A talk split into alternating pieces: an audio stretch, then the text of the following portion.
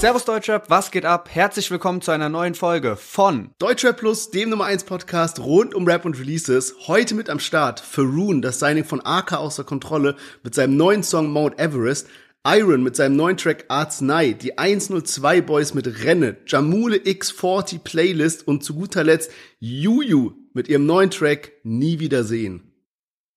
Ja, und das absolute Highlight der Folge ist natürlich das Interview mit Falk Schacht. Wir sprechen über das Ende von Schacht und Wasabi, aktuelle Projekte, den Bushido-Diss, verrückte Interviews mit Ami-Künstlern, den Wandel der Deutschrap-Industrie, Fake-Streams, Rückenpolitik und vieles mehr. Also unbedingt dranbleiben und wir hören uns gleich nach dem Intro wieder.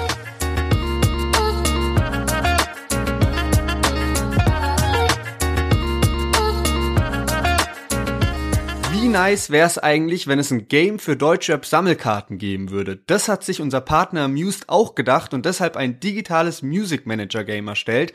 Das heißt, auf Amused.io könnt ihr Sammelkarten von Cool Savage, Batmums J, Haftbefehl, Olexisch und vielen mehr ergattern und damit bei Battles gegeneinander antreten. Yes, und letzte Woche haben wir zusammen mit unserem Partner Amused ein Giveaway veranstaltet. Dabei konnte man ein Booster Pack im Wert von 150 Euro gewinnen.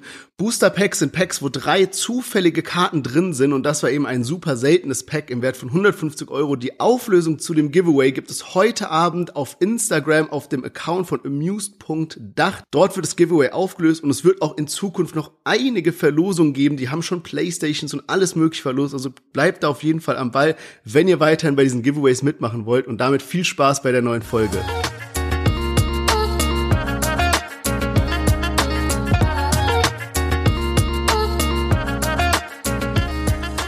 Yes, schön, dass ihr alle wieder eingeschaltet habt. Mein Name ist Sherwin, ich bin hier mit Lennart und herzlich willkommen zu unserem Deutschrap-Podcast. Wir hatten vor ein paar Wochen Sensory mit dem Podcast, ein Newcomer, der gerade gut abgeht und ich war ein bisschen traurig darüber, dass sein einer Song, der hieß Bitte bleib, ähm, von allen Plattformen verschwunden war. Das war eben auf so einem Milky Chance Beat von Stolen Dance und wahrscheinlich gab es da irgendwelche Schwierigkeiten mit dem Sample.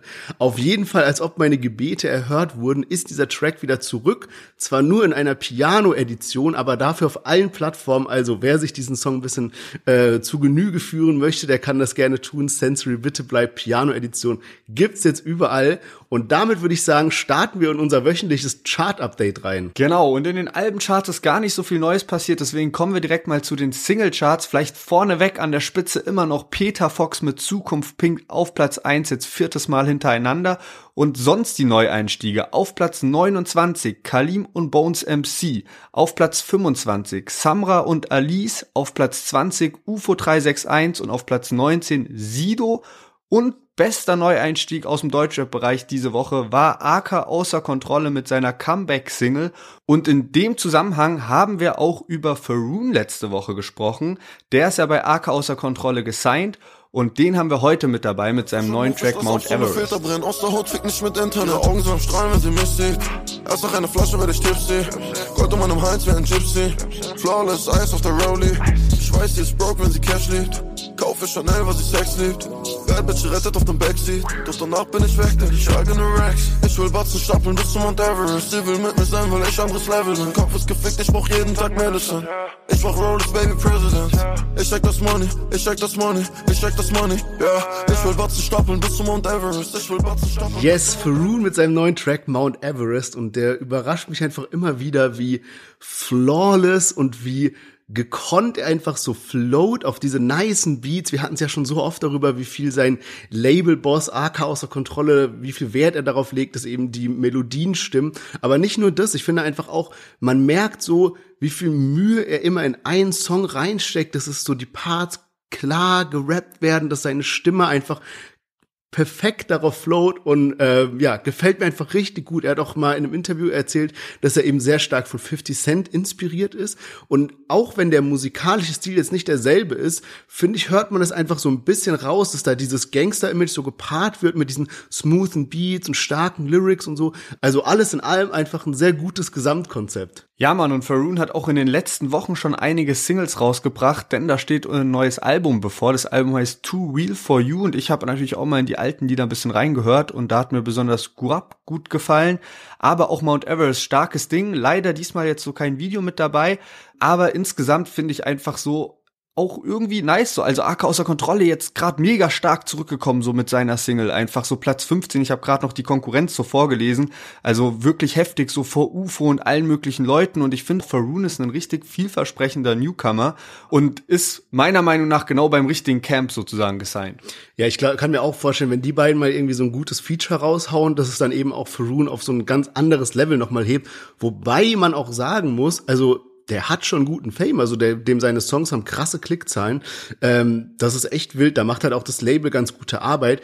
Ich habe auch äh, bin mal auf seinen Channel gegangen und dachte so, hm, okay, ich will mir mal ein paar ältere Songs anhören, vielleicht auch bevor er bei AK gesigned wurde und habe dann mal geguckt und das älteste Lied auf seinem Channel ist vom Juni 2020, aber bereits da war er schon auf AKs Level. Also ich habe da nochmal weitergeschaut, auf Wikipedia steht 2019, hat er da unterschrieben, weil er irgendwie ähm, irgendeinen Verwandten, ich glaube Cousin oder Onkel oder sowas von AK in Düsseldorf kennengelernt hat. Dadurch kam dann die Connection zustande und hatte eben 2019 bereits dort unterschrieben.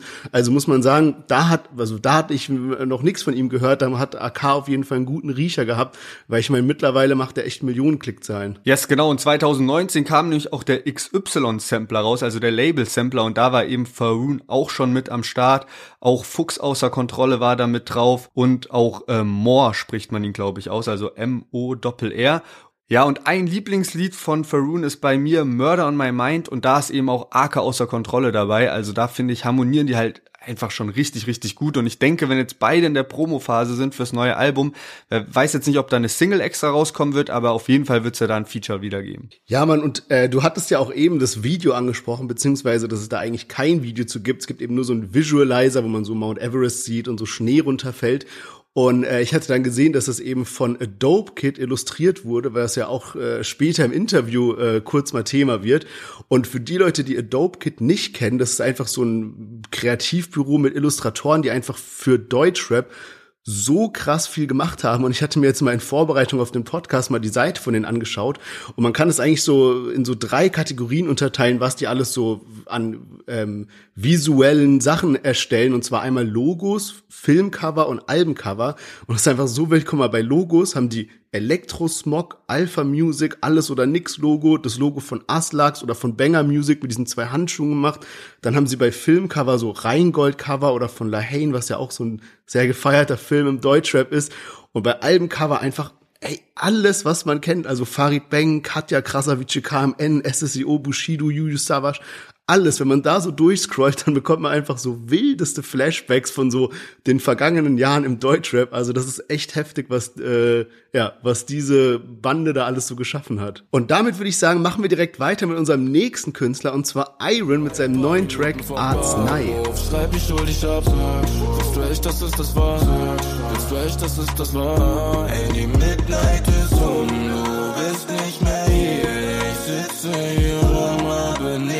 verliert. Du bist meine Arznei, wir sind leider zugleich. Du sagst kein Wort, doch ich weiß, was du meinst. Ja, ich weiß, was du meinst. Du bist meine Arznei, leider zugleich, doch ich weiß. Ja, Iron mit dem Track Arznei. Und lustigerweise war der auch vor zwei Monaten auf der About You Fashion Week in Mailand, äh, dieses Event, was so mehrere Tage ging, da war ich auch da und ähm, habe ihn zwar nicht gesehen, aber habe Stories gesehen, der war eben auch bei der, Sto äh, bei der Show von Loredana und von Raf Kamora da, also bestimmt in dem Zusammenhang irgendwie eingeladen worden. Wusste ich auch nicht, dass der mit den Artists was zu tun hat. Auf jeden Fall sehr, sehr nicer, melancholischer Hit, muss ich sagen. Man kennt ihn ja ein bisschen oder er hat ziemlich viel Aufmerksamkeit dadurch erregt, weil er mal bei einem Contest von Knossi und Bushido gewonnen hat, also so ein Newcomer-Contest. Und ähm, danach durfte er eben einen Track auf dem Bushido-Kanal releasen. Es ist dann nicht nur bei einem Track geblieben, sondern es sind dann mehrere auch geworden. Und es gab dann auch eben Gerüchte, ob er jetzt bei EGJ oder bei Bushido eben signed. Und das Ganze hat dann letztendlich nicht ganz hingehauen und nicht geklappt. Aber ich habe mir auch ein Interview angeschaut von ihm, wo er ein bisschen so darüber gesprochen hat, wie das Ganze war. Da äh, gab es dann anscheinend auch ein paar Komplikationen. Ähm, dass er sozusagen den Track auf dem Bushido-Kanal überhaupt releasen darf, weil ein älterer Kommentar auf Social Media aufgeploppt ist, wo er sich ein bisschen negativ gegenüber Bushido geäußert hat und dann ist das Ganze, hat dann aber am Ende eben doch stattgefunden und ähm, ja, es ist aber eben nicht in einem Signing letztendlich ähm, geendet, aber er hat jetzt auf jeden Fall auch ein neues Label, über das er schon mehrere Songs released hat und das ist auch das Label, wo Casimir gesigned ist. Ja, genau. Bis es klappt heißt das Label, was übrigens auch von Adobe Kit das äh, Logo designt wurde. Und äh, Bis es klappt wurde von äh, Diloman und Beste Beats gegründet. Mittlerweile sind da mehrere Künstler am Start, neben Iron eben auch Casimir. Und klar, also auch jetzt unter anderem durch den äh, Erfolg von Casimir geht es natürlich jetzt relativ gut ab dort. Aber war eine witzige äh, Sache. Ich habe mich da auch jetzt extra noch mal dran erinnert, irgendwie was da abging mit Iron. Der hat ja irgendwie gewonnen und durfte einen Song releasen und dann hat er aber glaube ich drei auf dem Bushido Channel released, weshalb dann jeder dachte, uh okay, nächste Woche wird er dann gesigned und dann hat irgendwie auch äh, Animus den so ein bisschen gepusht und da gingen so richtig wilde Gerüchte ab, aber dann doch nichts. Also ich glaube, da ist irgendwas so behind the scenes noch passiert passiert, was man nicht ganz so, weißt du, was man nicht ganz so wusste irgendwie. Also da ist bestimmt irgendwas abgegangen, was, warum es dann nicht zu einem Signing kam. Ja, genau. Und äh, witzigerweise haben ja Jean und Solé auch so einen leicht ähnlichen Werdegang hingelegt. Ähm, einziger Unterschied, die sind jetzt immer noch anscheinend bei Bushido, was auch eigentlich fast bisschen überraschend war, weil da lange Funkstille war. Aber die hatten ja auch, oder zumindest Solé hatte bei so einem Newcomer-Contest gewonnen. Und äh, da die beiden eben be befreundet sind, also Jean und Solé, durften sogar einen Album zusammen in die äh, Sony Black 2 Box dazugeben und ähm, jetzt war sehr, sehr lange ruhig. Bushido ist ja mittlerweile auch in Dubai. Animus ist nicht mehr im Bushido-Umfeld so richtig am Start, Babasat auch nicht. Und dann hat man sich natürlich gefragt, okay, was ist jetzt mit den beiden Jungspunden eigentlich? Und äh, jetzt kam am Freitag ein neues Video von Gene auf dem Bushido-Channel, wurde auch von Bushido geteilt, wurde sogar auch von Babasat geteilt. Und das war auf jeden Fall auch ein heftiger Track, muss ich sagen. Auch wenn sich das sehr, sehr, also ich habe mir so gedacht und ich habe auch einen Kommentar gelesen, wie krass müsste dieser Track eigentlich ballern, wenn Bushido den rappen würde, weil so die Texte ja. einfach fühlen sich an wie aus Bushido-Sicht geschrieben von vor, keine Ahnung, 15 Jahren. Ja, das hat mich aber immer verwundert, dass sich bei Jean so die Texte vom Aufbau her genauso anhören wie Bushido, als ob der das einfach so studiert hat, einfach wie Bushido zu schreiben und das ja jetzt irgendwie so ein bisschen perfektioniert hat. Aber ich habe das auch gesehen und vor allem so im Deutschrap ist ja immer, es gibt so diese eine Bubble, die so auf YouTube ist, sage ich mal, oder auch viel Instagram, wo man eigentlich nur ja, äh, Positives über alles irgendwie liest, ja. Und dann gibt's aber noch so diese Bubbles auf Twitter oder auf Reddit, wo dann eher so die Kritiker sind, die dann schon so das Mainstream-Zeug nicht feiern oder neueres Zeug. Und da hat's mich verwundert, dass der neue Song von Gene wirklich gut gefeiert wurde. Also viele positive Kommentare von wegen so, ja, da merkt man echt mal wieder so diese, ja, das, was halt damals einfach Bushido ausgemacht und groß gemacht hat, irgendwie in seiner Stimme, in seinen äh, Texten und so. Also hat er gut abgeliefert mit, mit seinem neuen Song, der Weiße Hai heiße. Ja, und ich dachte mir halt so eigentlich, ich meine, das funktioniert ja so gut, die Fans feiern das irgendwie und sagen so, ey, ähm, wie wäre das, wenn Bushido es rappen würde? Eigentlich wären das ja so die perfekten Songwriter für Sonny Black 2 auch gewesen, weil die sich ja genau genauso in so einen alten Bushido hineinversetzen können. Und man hat ja auch damals so gemerkt, so als eben Shindy als äh, langjähriger Bushido und Flair und CCN-Fan so zu EGJ kam und dann so die Aufgabe hatte, eben zu unterstützen beim Schreiben von äh, Sonny Black und CCN3, dass das ja Bushido auch einfach so einen neuen Hype nochmal geholt hat und er nochmal so auf einem ja. richtigen Karrierehoch war, dadurch, dass da eben jemand Texte schreibt, der halt früher auch aktiver Fan war und genau wusste, was er sich sozusagen von Bushido wünscht. Also ähm, eigentlich wäre das so ein smarter Move für das nächste Album, wenn es dann ein hartes Album werden soll, eben Jean und Solé zu holen. Und damit kommen wir mal zu den 102 Boys. Die sind ja gerade mitten in der Promophase zu ihrem gemeinsamen Sampler. Und da haben jetzt Chapo, Addict und Kuba die neue Single Renne rausgebracht. Pfefferminz, doch ich kriege keine Luft. Kümmerling, kümmer mich um meine Jungs. Ich sauf ein Wodka und ertrinke meine Frust. Und ich renne, renne vor Verantwortung und dem, was ich nicht kenne. Und ich renne, renne vor Verantwortung und dem, was ich nicht kenne. Laufe durch die Stadt und es regnet in Mass. Meine Kapuze ist tief. Yes, die 1 und 2 Boys mit ihrem neuen Track Renne. Und ich könnte fast sagen hier Rap aus der Hood, weil irgendwie witzigerweise sehe ich die Jungs immer bei mir um die Ecke hier. Ich bin einmal zur Bahn gelaufen und habe ich äh, Kuba getroffen von 1 und 2 Boys, der ist zwar nur so an mir vorbeigelaufen, ich habe es erst so voll spät realisiert, aber dachte dann so, ah, witzig, dass der so direkt hier, also so eine Minute von meiner Haustür irgendwie so äh, gecrossed ist Und dann bin ich irgendwie ein, zwei Wochen später wieder da lang gelaufen. Das hat ja auch in der Insta-Story von uns gepostet. Und habe dann Addict 102 gesehen, wie er da so ein Musikvideo gedreht hat an so einer komplett random Stelle, aber da, also da ist so wirklich gar nichts, irgendwie so ein Dönerladen im Hintergrund, nichts Besonderes irgendwie. Also ähm, keine Ahnung, vielleicht äh, wohnen die auch alle hier in der Ecke. Ich finde es auf jeden Fall sehr unterhaltsam.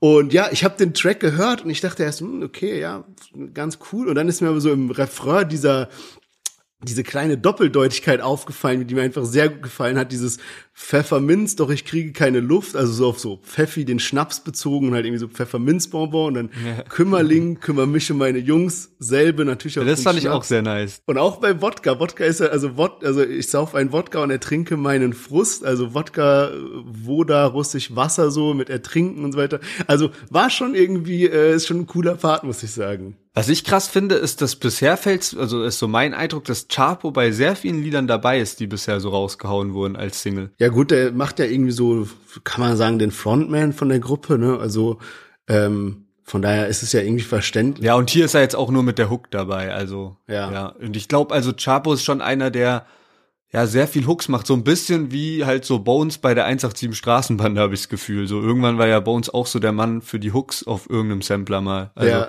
da war er irgendwie gefühlt bei jedem Lied dabei. Ja, man stimmt. Bones hatten wir eigentlich auch schon länger nicht mehr äh, dabei. Der hat natürlich jetzt auch so 187 seit nicht mehr groß was released, aber der war letzte Woche bei Kalim auf dem Track dabei, wo ich den Part wirklich sehr sehr stark von Bones fand. Also der ist auch einer, der einfach immer gut abliefert. Und vielleicht noch mal zu den 102 Boys, die sind ja im Moment auf Tour und ähm, ich habe mir mal so angeschaut, äh, in welchen Locations die spielen, weil ich auch gesehen habe, dass da paar eben ausverkauft sind und so. Jetzt auch dieses Video, was man ja sieht, äh, sind ja so Tourschnipsel irgendwie zusammengeschnitten und äh, macht natürlich schon auch Bock, irgendwie mal auf so ein Konzert von denen vorbeizuschauen. Ähm, auf jeden Fall ist es so, dass die in Hamburg äh, jetzt eine Zusatzshow spielen, weil die eine Location ausverkauft ist und ähm, da passen anscheinend knapp 1000 Leute rein und haben da jetzt ein zweites Konzert. Also schon auf jeden Fall so ganz ordentlich, jetzt auch nicht zu groß, so dass es halt noch so eine familiäre Stimmung ist, aber feiere ich eigentlich auch, weil ich find's auch nervig, wenn du irgendwie auf so einem Konzert bist und da sind dann halt so 5000 Leute oder sowas und dann hast du fast gar nicht mehr so diese Atmosphäre, weil du irgendwo ganz, ganz hinten stehst, außer du hast da schon äh, gefühlt morgens angefangen zu campen, damit du irgendwie einen gescheiten Platz bekommst. Ähm, deswegen finde ich eigentlich eine geile Größe für so Konzerte und auch stabil so für die, für die Jungs halt, dass die so viele Leute zusammenbekommen.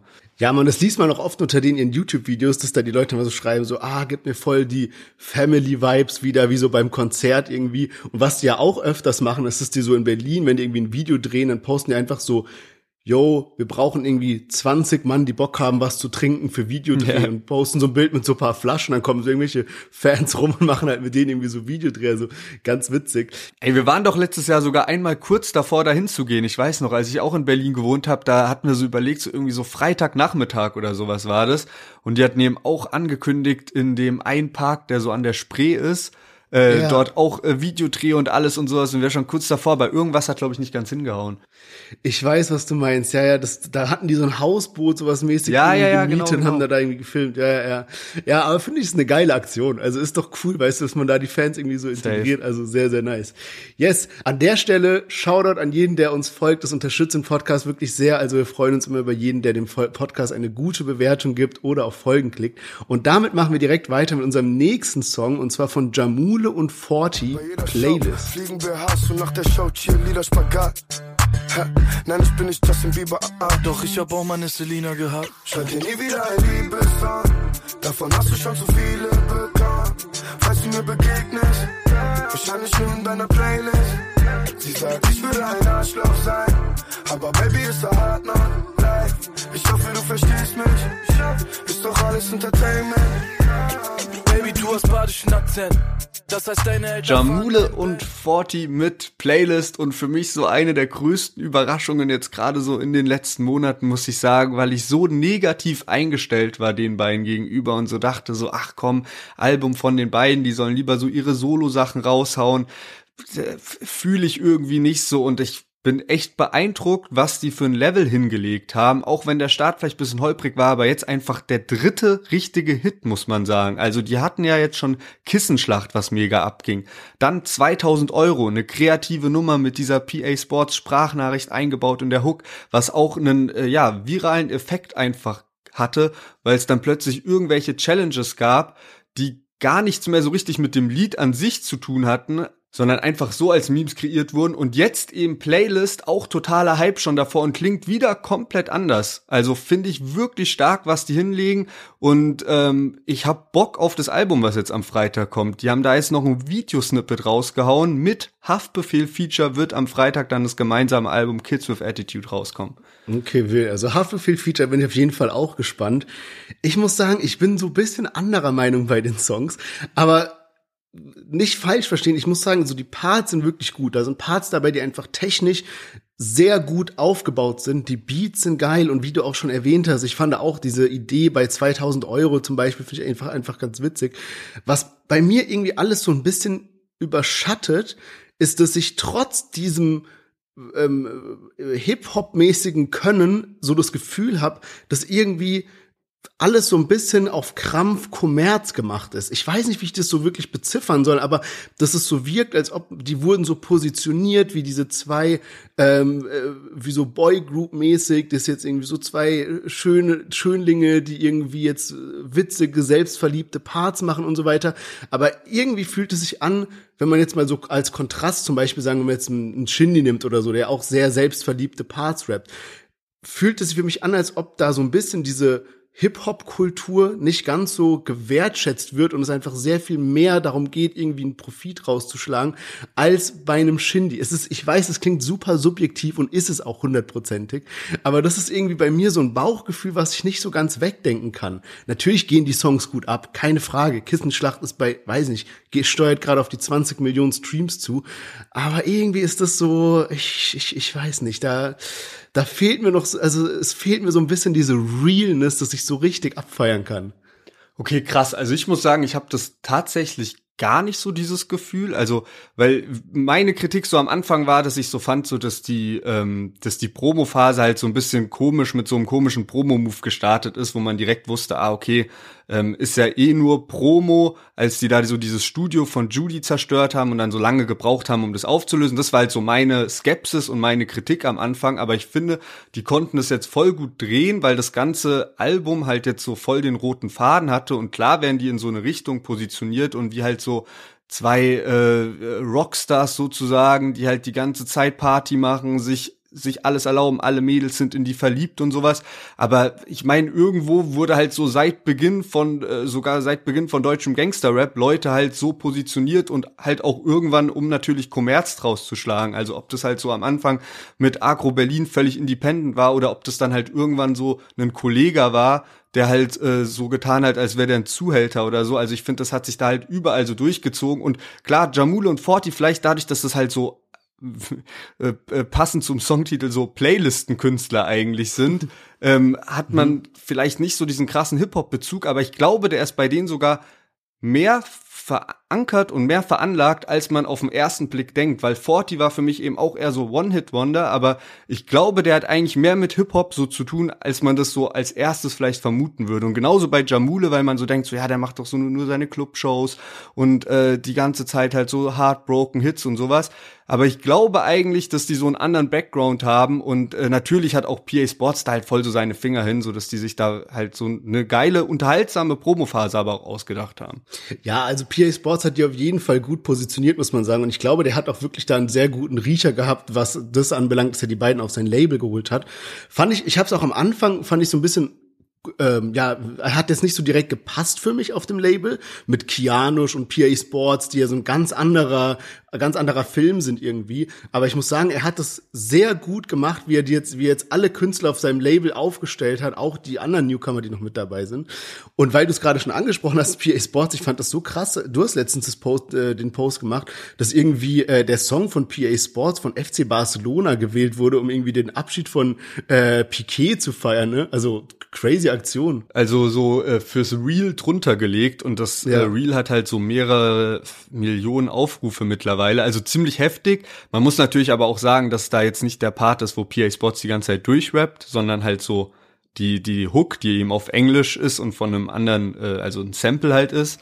Ja. Und jetzt nicht von PA Sports gesungen wird, aber trotzdem natürlich krass, weil im Endeffekt steht da halt dann dann PA Sports Heaven da. Und ich wollte eigentlich auch mal so gucken, bei wie vielen Streams das Lied so aktuell steht und ob man da jetzt irgendwie so sieht, dass das plötzlich voll nach oben ausschlägt, weil jetzt die ganzen Leute halt so dieses Lied sehen und so denken, ah, hört sich eigentlich ganz geil, dann höre ich mir mal an oder so. Also, also durch so eine Zufälligkeit kann ja echt so plötzlich so ein viraler Hit entstehen. Ja, safe. So ein bisschen dieses äh, Sierra Kid und Cherry Moya Ding Ja. irgendwie. Ja. Top, okay, ich würde sagen, wir kommen zu Juju. Juju äh, hat mal wieder was released und das ist ja wirklich eine Seltenheit, muss man sagen. Und ähm, ja, ihr neuer Track heißt Nie wiedersehen und da hören wir direkt mal rein. Ohne dich fehlt was, doch fühl mich besser als jemals. Ich hab mich jeden Tag aufs Neue gefragt, ob du mich nur verarschst. Endlich hab ich gerafft. Ich will dich nie wiedersehen, nein, ich will dich nie wiedersehen. Ich weiß, du kannst mir nichts geben, will ich nicht in meinem Leben. Nein, ich will dich nie wiedersehen. Du guckst mich an, doch du siehst nicht mein Best. Such dir eine andere auf Insta. Schnell, ich war nachdem du mich gefickt hast. Leer,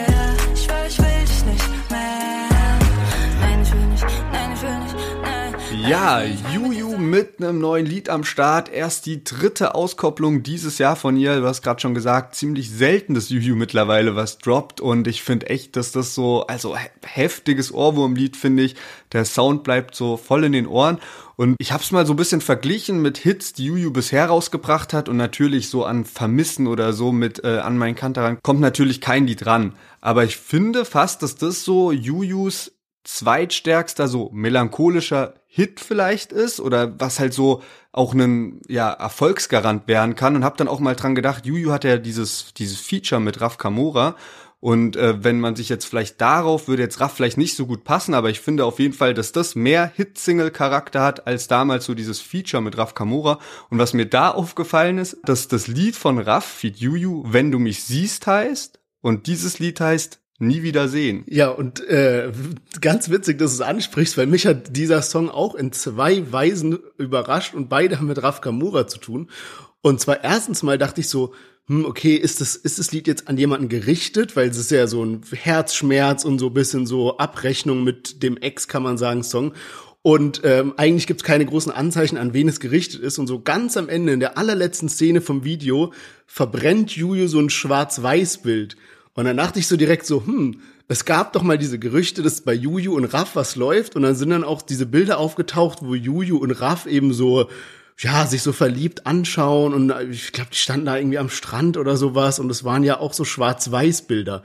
Und dann dachte ich so, hä, krass, okay, ist es so ein kleiner, so ein kleiner Hint, dass irgendwie äh, dieser Song an Raff gerichtet ist.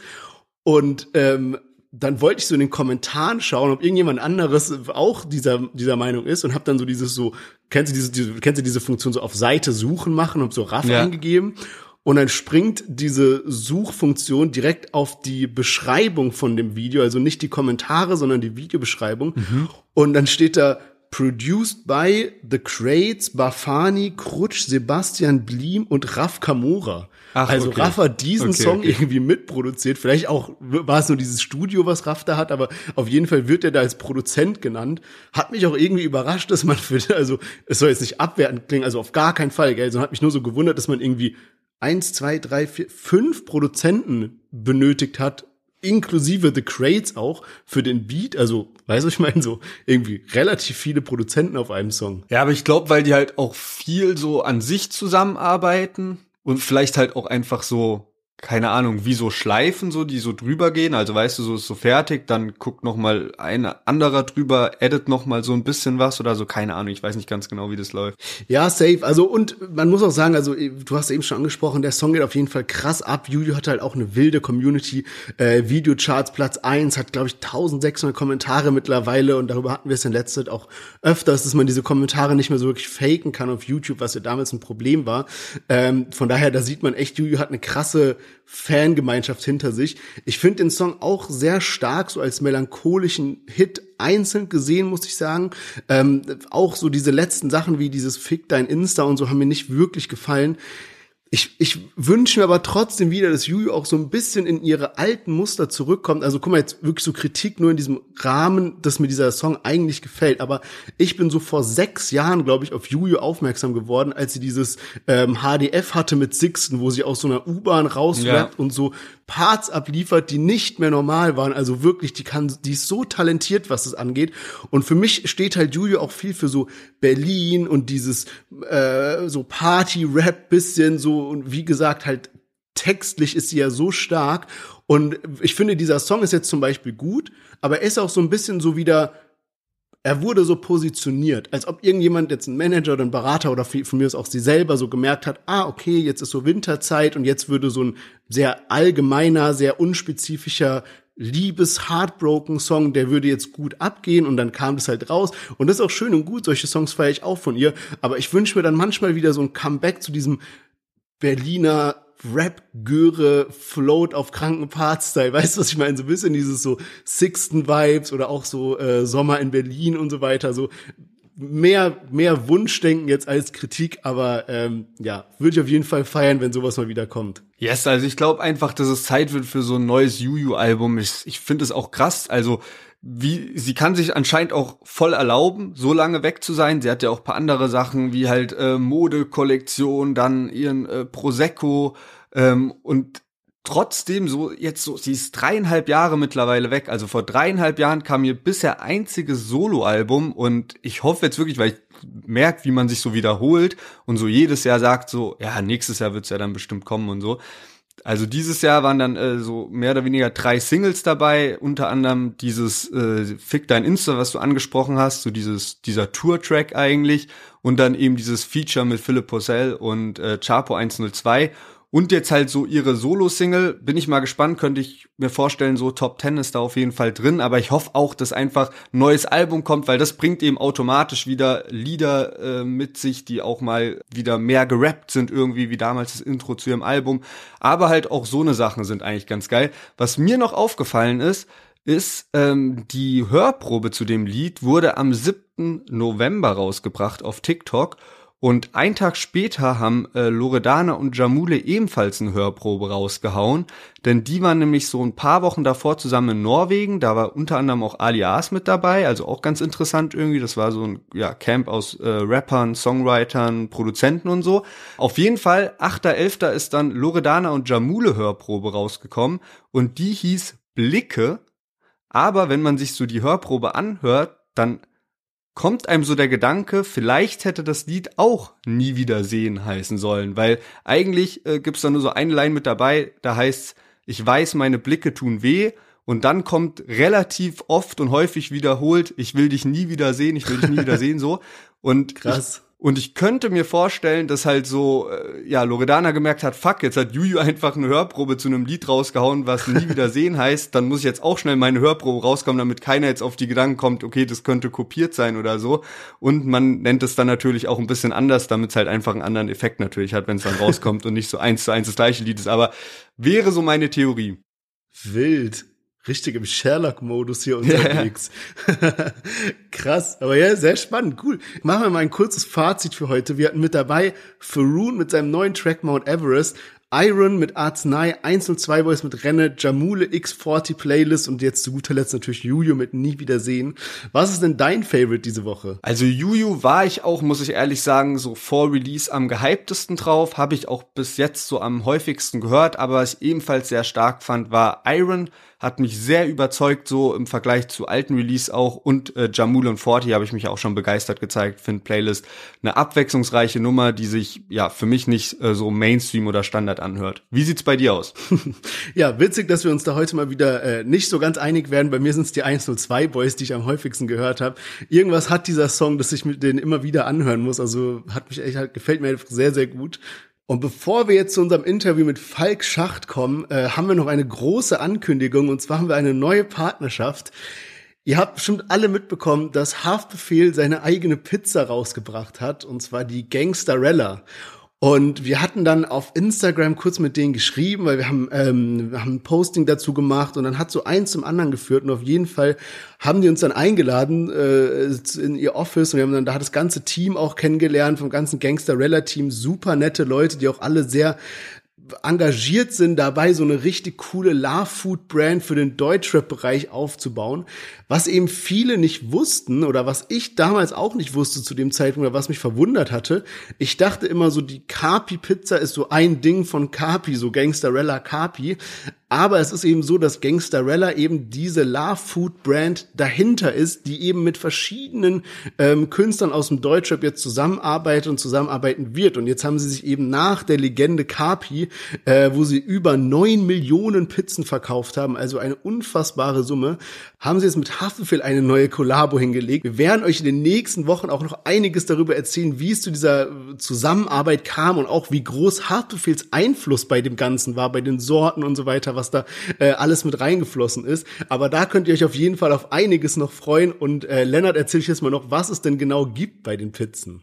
Genau, die Babo Pizza gibt es in zwei verschiedenen Sorten und zwar einmal mit Rindersalami und cremiger Soße und Käsemix überbacken und die andere Sorte ist Chicken Hollandaise mit Spinat und Gouda und natürlich Sauce Hollandaise, also mal was wirklich ganz anderes.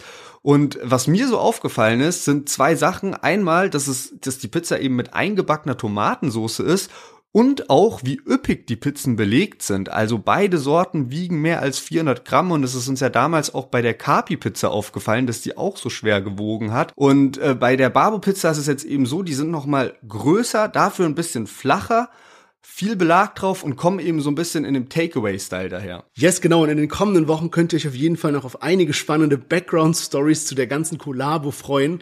Und damit würde ich sagen, kommen wir zu dem Interview. Ja, und heute haben wir Falk Schacht bei uns zu Gast, der seit mittlerweile über 20 Jahren wichtige Journalismusarbeit im Deutschrap tätigt und auch ein Vorreiter war, was die deutsche Podcast-Szene angeht. Herzlich willkommen bei Deutschrap Plus. Moin Falk. Danke, freue mich hier zu sein. Sehr, sehr cool. Cool, dass du dir die Zeit genommen hast. Du warst ja wirklich einer der ersten so im deutschen Podcast-Bereich mit äh, Schacht und Wasabi, damals äh, mit Jule und ihr habt glaube ich, Anfang 2017 damit angefangen und davor gab es eigentlich nicht viel, oder? Also zur gleichen Zeit so Steiger und Mauli, aber sonst? Ja, also es gab mal so vor dann jetzt bald 15 Jahren äh, gab es mal so eine so eine erste Regung in diesem Podcast-Sektor, weil in Amerika relativ viel mhm. ging.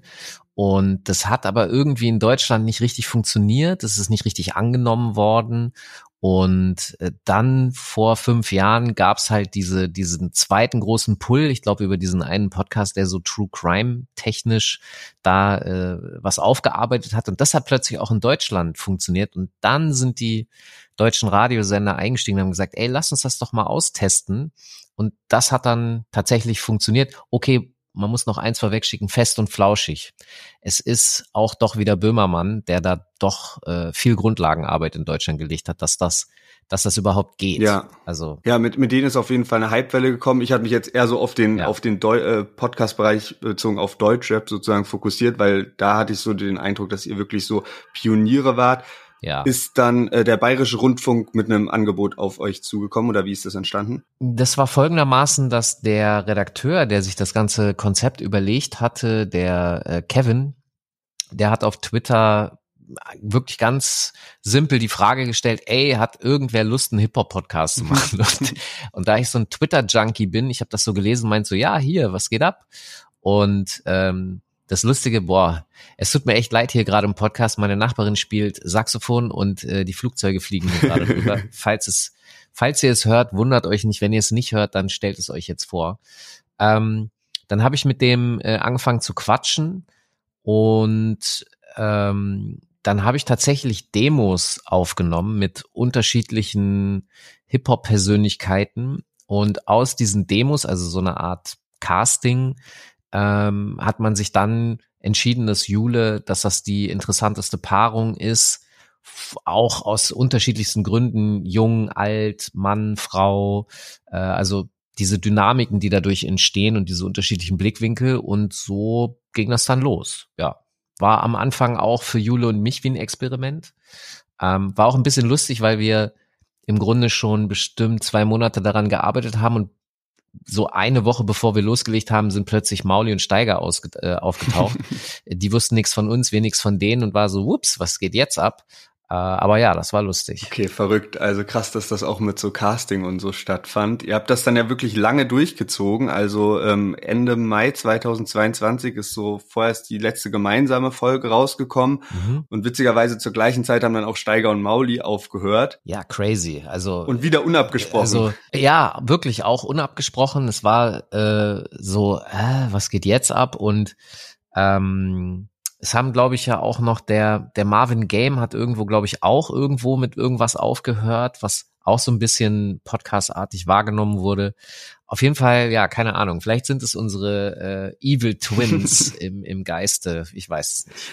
Wird es dann irgendwann zur gleichen Zeit ein Comeback geben oder wird es die Zukunft zeigen? Ähm, das kann, weiß ich nicht. Also ich, ich glaube, ein Comeback ist erstmal äh, ausgeschlossen, weil Jule tatsächlich, also die musste ja wirklich von einem Tag auf den anderen auch aufhören, weil das gesundheitlich, krankheitsbedingt nicht ging. Also da, da verrate ich jetzt auch nichts, was nicht irgendwie öffentlich war. Wer so ein bisschen äh, Jule verfolgt hat, der weiß, dass sie ähm, chronische Krankheiten hat und auch mehrfach da im Krankenhaus war. Und parallel war sie ja auch noch kurz vor der Geburt ihres zweiten Kindes.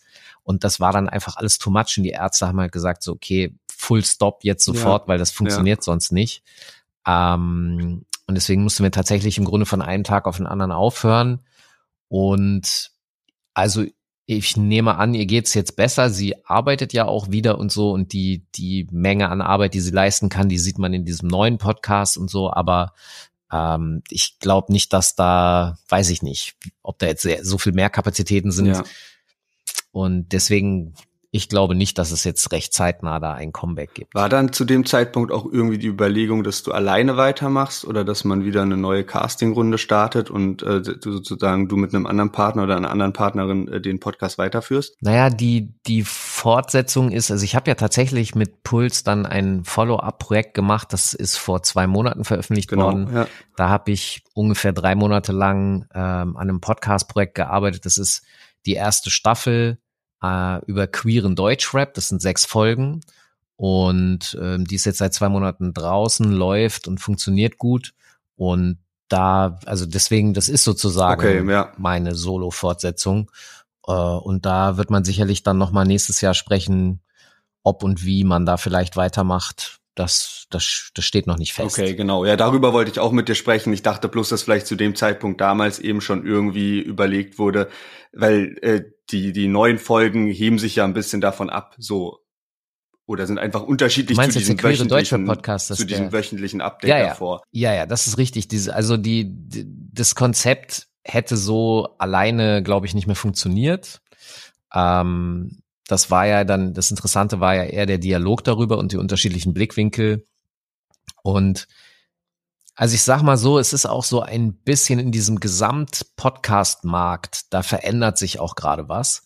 Ähm, das heißt, die Art und Weise, wie Podcasts produziert werden und wie man Geschichten erzählt, das verändert sich hin zu dem Podcast äh, in, in der Art und Weise, wie ich jetzt den für dieses queere mhm. Deutschrap-Projekt gemacht habe.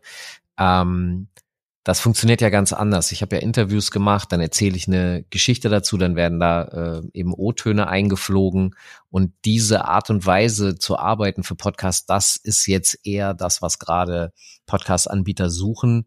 Ich sag mal, so ein Podcast wie das, was du und ich hier machen, so eine freie Unterhaltung, das ist, keine Ahnung, nicht so gesucht im Augenblick, ist glaube ich. Ja, kann man so sagen. Okay, ja. verstehe. Ja, weil ich hatte auch den, den Eindruck, als ich jetzt ähm, in dein äh, neues Projekt äh, reingehört habe, dass es eher so eine mhm. Audiodokumentation sozusagen ist. Genau. Ne? Weil, ja. Exakt. Das ist genau das. Du hast es schon angesprochen, da geht's um queeren Deutschrap. Äh, du wolltest dem Ganzen und hast dem Ganzen eine Plattform gegeben, weil queerer Deutschrap existiert, bloß eben nicht so präsent ist in den ganzen Playlisten, die es gibt oder in dem, ja, da ist nicht der Hauptfokus drauf von Deutschrap und deswegen kriegt man damit als, ja, als Zuhörer von Deutschrap gar nicht mal so viel mit. Und äh, du hast da in äh, sechs Folgen eben äh, viele verschiedene Leute aus der Szene zu Wort kommen lassen. Und woher hat diese Idee gestammt? Also war das äh, direkt in Kooperation mit dem Bayerischen Rundfunk? Bist du da selbst drauf gekommen oder wie ist das Ganze so entstanden? Also in den Gesprächen mit dem äh, BR mit Puls an der Stelle, was ich als Follow-up-Projekt machen könnte, gab's auch Vorschläge vom Sender, die muss ich zugeben, haben mich persönlich jetzt nicht so abgeholt. Äh, und ich habe dann zwei andere Vorschläge gemacht. Das zweite Projekt haben wir natürlich nicht umgesetzt, äh, sonst wüsstet ihr davon. Ich will es aber auch nicht verraten, weil die Idee zu gut ist. Die will ich vielleicht nochmal an anderer Stelle umsetzen. Ähm, und dann diese. Und für mich war wichtig, ich wollte auf gar keinen Fall was machen, was erwartbar wäre oder was vielleicht normal ist, ja, also eine normale Hip-Hop-Berichterstattung, sondern mir, ich hatte einfach Bock, was anderes zu machen.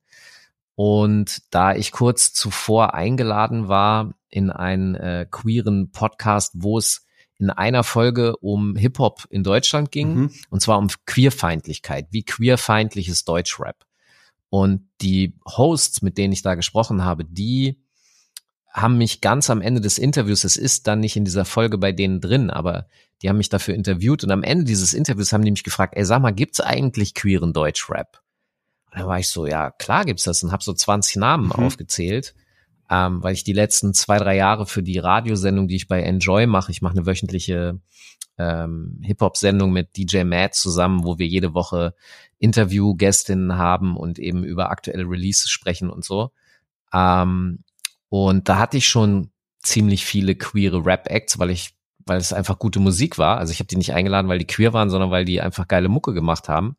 Und deswegen war das Thema schon sozusagen bei mir präsent.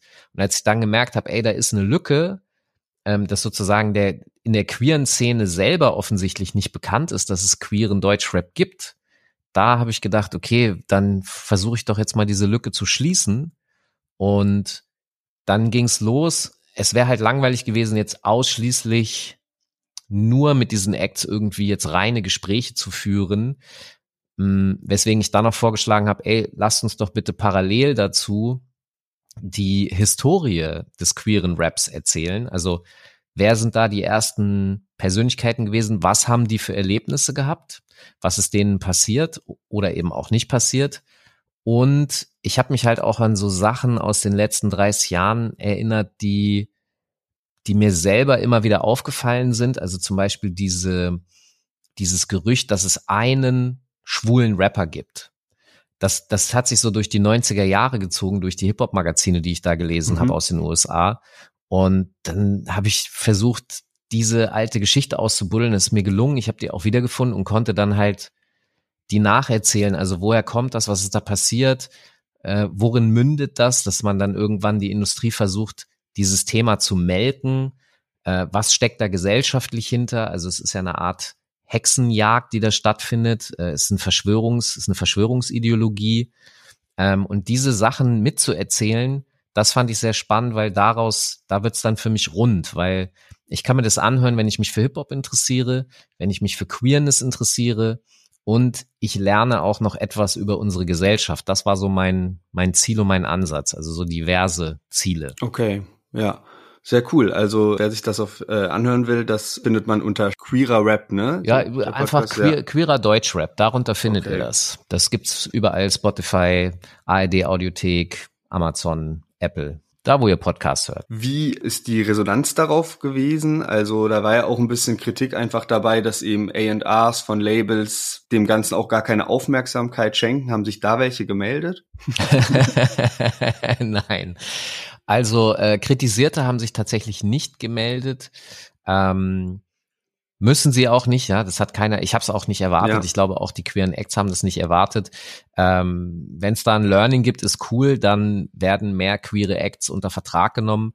Ich glaube, dass das insgesamt einfach wichtig ist, diese Stimmen zu hören der queeren äh, Rap-Acts, um zu verstehen, was ihre Probleme sind, aber auch, um dann darüber nachzudenken, okay, wie könnte man denn das lösen? Also wenn jetzt, wird ja konkret darüber gesprochen, was zum Beispiel darauf zu achten ist für ein Label, wie könnte man queere Rap-Acts vermarkten oder was muss man eben, welche Sensibilität muss man mitbringen, ähm, weil das Thema natürlich schon interessant ist, auch für Labels. Ähm, aber gemeldet hat sich jetzt keiner. Okay. Braucht auch nicht. Ihr braucht euch nicht melden. Also vor allem nicht bei mir, meldet euch bei den queeren Rap-Acts, die wissen eh am besten, was geht und nehmt die unter Vertrag. that's true. Du hast vorhin schon gesagt, der Podcast wird dann äh, wahrscheinlich eben immer wieder um Staffeln erweitert, so wie jetzt eben auch eine Staffel rausgekommen ist. Hast du das? Ja, vielleicht. Okay, okay. Das, das steht in den Sternen. Du meintest das nicht so von wegen Queer Rap ähm, Staffel 2, sondern dann halt immer wieder unterschiedliche Themengebiete. Ach so, jetzt weiß ich, was du meinst. Äh, nee, ich hatte noch eine zweite, eine zweite Idee. Mhm. Die hat nichts mit queerem Deutschrap zu tun. Die hat auch was mit Hip-Hop zu tun, aber ist nochmal ein ganz anderer Blickwinkel. Ähm, und das kann ich noch nicht, das kann ich noch nicht erzählen, weil die Idee ist zu gut. Okay. Und das vielleicht, das werde ich irgendwann mal, das, ich habe so eine riesige Liste an Projektideen und, und Pitch-Ideen, Formatideen und so weiter. Ähm, das, mein Ziel ist, das in den nächsten 20 Jahren alles umzusetzen. es kommen aber ständig neue Ideen dazu, aber aus diesem Pool schöpfe ich und rede mit Menschen, mit Plattformen, mit Produktionsfirmen und Medien und gucke, ob Ja. die Interesse daran haben. Okay. Ja, Ja. die Bucketlist wird nicht leerer. Ja. Du hast ja äh, schon äh, viele Interviews in deiner äh, ganzen Laufzeit Oh geführt. Hast du schon mal jemand interviewt, der dich sowohl musikalisch als auch von der Person her gar nicht abgeholt hat? Und wenn ja, wie gehst du dann damit um? Ja, ständig. Also das ist vielleicht übertrieben, aber ich sag mal, ähm, natürlich Mhm. so und damit umzugehen, also das ist halt eine Frage von Professionalität auch. Ähm, ich muss das nicht gut finden, wenn ich mit jemandem über etwas sp- spreche. Ähm, es kommt auch noch eine andere Ebene hinzu. Es ist so, dass ich oft äh, KünstlerInnen und Biografien und so weiter spannend finde, aber vielleicht nicht zwingend die Kunst an sich. Ja, Also ich kann mir auch eine Doku über, keine Ahnung, den Rockmusiker Meatloaf angucken, weil mich das interessiert, biografisch gesehen, mich interessiert, was der für eine Historie in der Musikindustrie hat, was der für Innovationen geschaffen hat und ähm, so ein Scheiß merke ich mir dann auch. Aber ich finde vielleicht nicht ein einziges Meatloaf-Stück gut. So. ja, Ähm, das heißt, eine, KünstlerInnen sind für mich mehr als jetzt nur das Kunstprodukt. Ich interessiere mich eben sehr für diese Zusammenhänge auch, die dahinter stehen. Und wenn wir jetzt bei Meatloaf bleiben, da wäre dann zum Beispiel solche Sachen, die ich wieder dann interessant finde, ist, dass der irgendwann in die Schauspielerei gegangen ist, dass der bei der Rocky Horror Picture Show mitspielt, aber auch bei Fight Club zum Beispiel. Und ähm, so, so, so ein unnützes Wissen, das kann ich mir immer sehr gut merken. Und das Ding ist, ich sammle solche Dinge wie Informationsperlen äh, oder Puzzleteile und irgendwann reiht sich das dann alles zusammen. Ich krieg dann irgendwann diese Missing Links und dann entsteht plötzlich ein größeres Bild. Und ähm, deswegen kann ich nicht sagen, dass ich, also für, für die Menschen, die ich interviewe, interessiere ich mich grundsätzlich, aber ich pumpe nicht die Musik vielleicht privat. Immer. okay. Ja Das- gut, das, das, das- funktioniert ja auch. Ich glaube, ich, ich, ich stelle es mir schwierig vor, wenn es eben weder musikalisch noch eben von der Person, die dahinter steht, äh, mein kein Ja. Interesse hast. Also ich sag mal so, es gibt ja sehr viel mehr Menschen da draußen, die ich nicht interviewe. Und das heißt schon mal, dass ich mich für die nicht interessiere. Oder dass sozusagen das Feld, also ich, ich interessiere mich natürlich für Politik, für Wissenschaft, für Gesellschaft, für soziologische Sachen. Ähm, ich interview diese Leute aber nicht ständig, bis gar nicht. Ähm, also ich interessiere mich da schon für, aber ähm, als Faustregel mehrheitlich die Menschen, die ich nicht interviewe, dann, dann interessiert mich auch der Rest nicht Okay. Okay. so. Also ich versuche schon, mich nur mit Menschen zu unterhalten, wo ich auch selber neugierig bin. Ich, das wirst du selber kennen.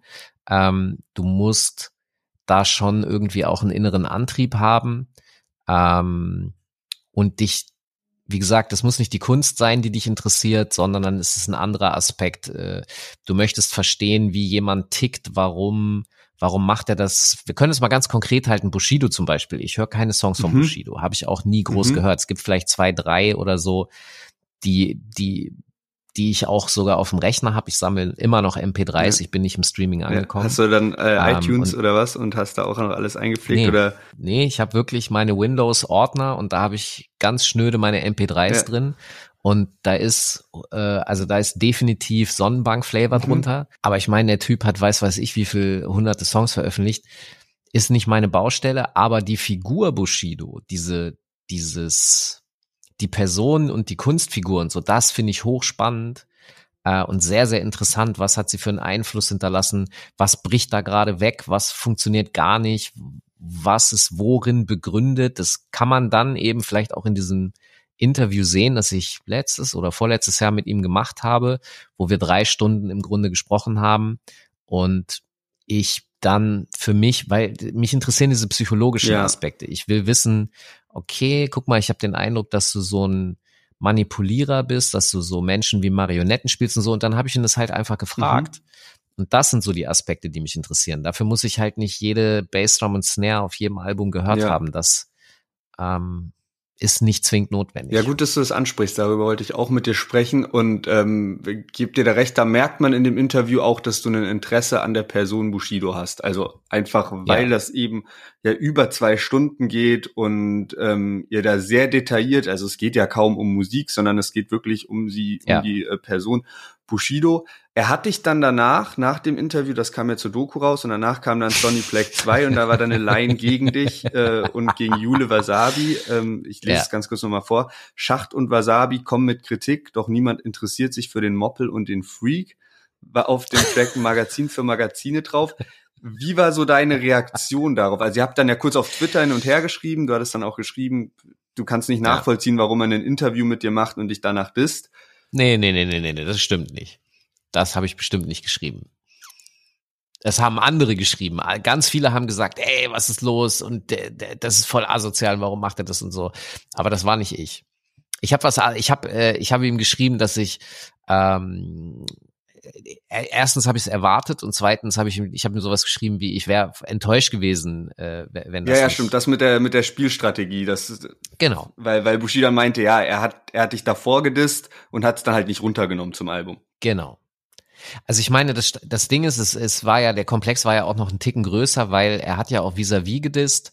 Ähm, Vis-a-vis hat ja dann an der Stelle öffentlich gemacht, dass sie auch angefragt wurde, dieses Interview zu machen. Sie hat sich dagegen entschieden und ich sag mal so, wenn man Bushido kennt und verfolgt, dann ist doch klar, dass der von Anfang an diesen Song so geschrieben hatte und er hatte nie vor, irgendwo irgendwas runterzunehmen oder so, sondern es war ihm am Ende scheißegal. Äh, er hatte diese Disses da drauf und ob ich dieses Interview nett mit ihm geführt hätte oder eben nicht so nett wie, also ne, es war ja ziemlich kritisch geführt hätte, ist egal. Er hätte weder was hinzugefügt oder was rausgenommen, weil das ist ja Teil dieses Spiels, das er spielt und der Manipulation.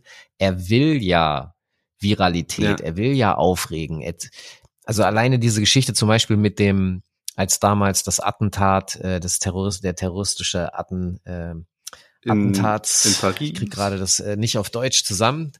Äh, Charlie Hebdo, Ja. ja, ihr wisst Ja. Bescheid. Da hat er ja ein Selfie gepostet, wo er ein Nike-Shirt hatte, wo Paris drauf stand. Und wenn man sich nur diese Geschichte alleine mal anguckt, dann kann man, der ist ein Spieler. Und der, der, der hatte dieses Shirt frisch geschickt bekommen. Das ist ein völlig unverbindliches Shirt, äh, das äh, für Paris äh, Saint-Germain, für den Fußballverein steht. Der ist von Nike da irgendwie mitgesponsert. Und der hat das, es war halt diese, dieses, äh, dieses Attentat und er hat das halt angezogen, Foto gemacht und er hat einfach, naja, ich mach das jetzt einfach mal, ich gucke, was passiert. Mhm. Und dann ist ihm das Ding ja komplett um die Ohren geflogen. Und ich meine, ich finde halt äh, solche Zusammenhänge sehr, sehr spannend, weil wir sprechen über Medienökonomie und wie die funktioniert. Wir sprechen über Kommunikation und ein Rapper ist natürlich, wir alle kommunizieren ja eh den ganzen Tag, aber sein Beruf ist ja kommunizieren. Er spricht mit der Öffentlichkeit. Und weil er Bushido ist und weil er eben so ein Image hat, haben ihm sehr viele Leute das ausgelegt als ja, was soll es denn gewesen sein? Er hat ein Paris-T-Shirt.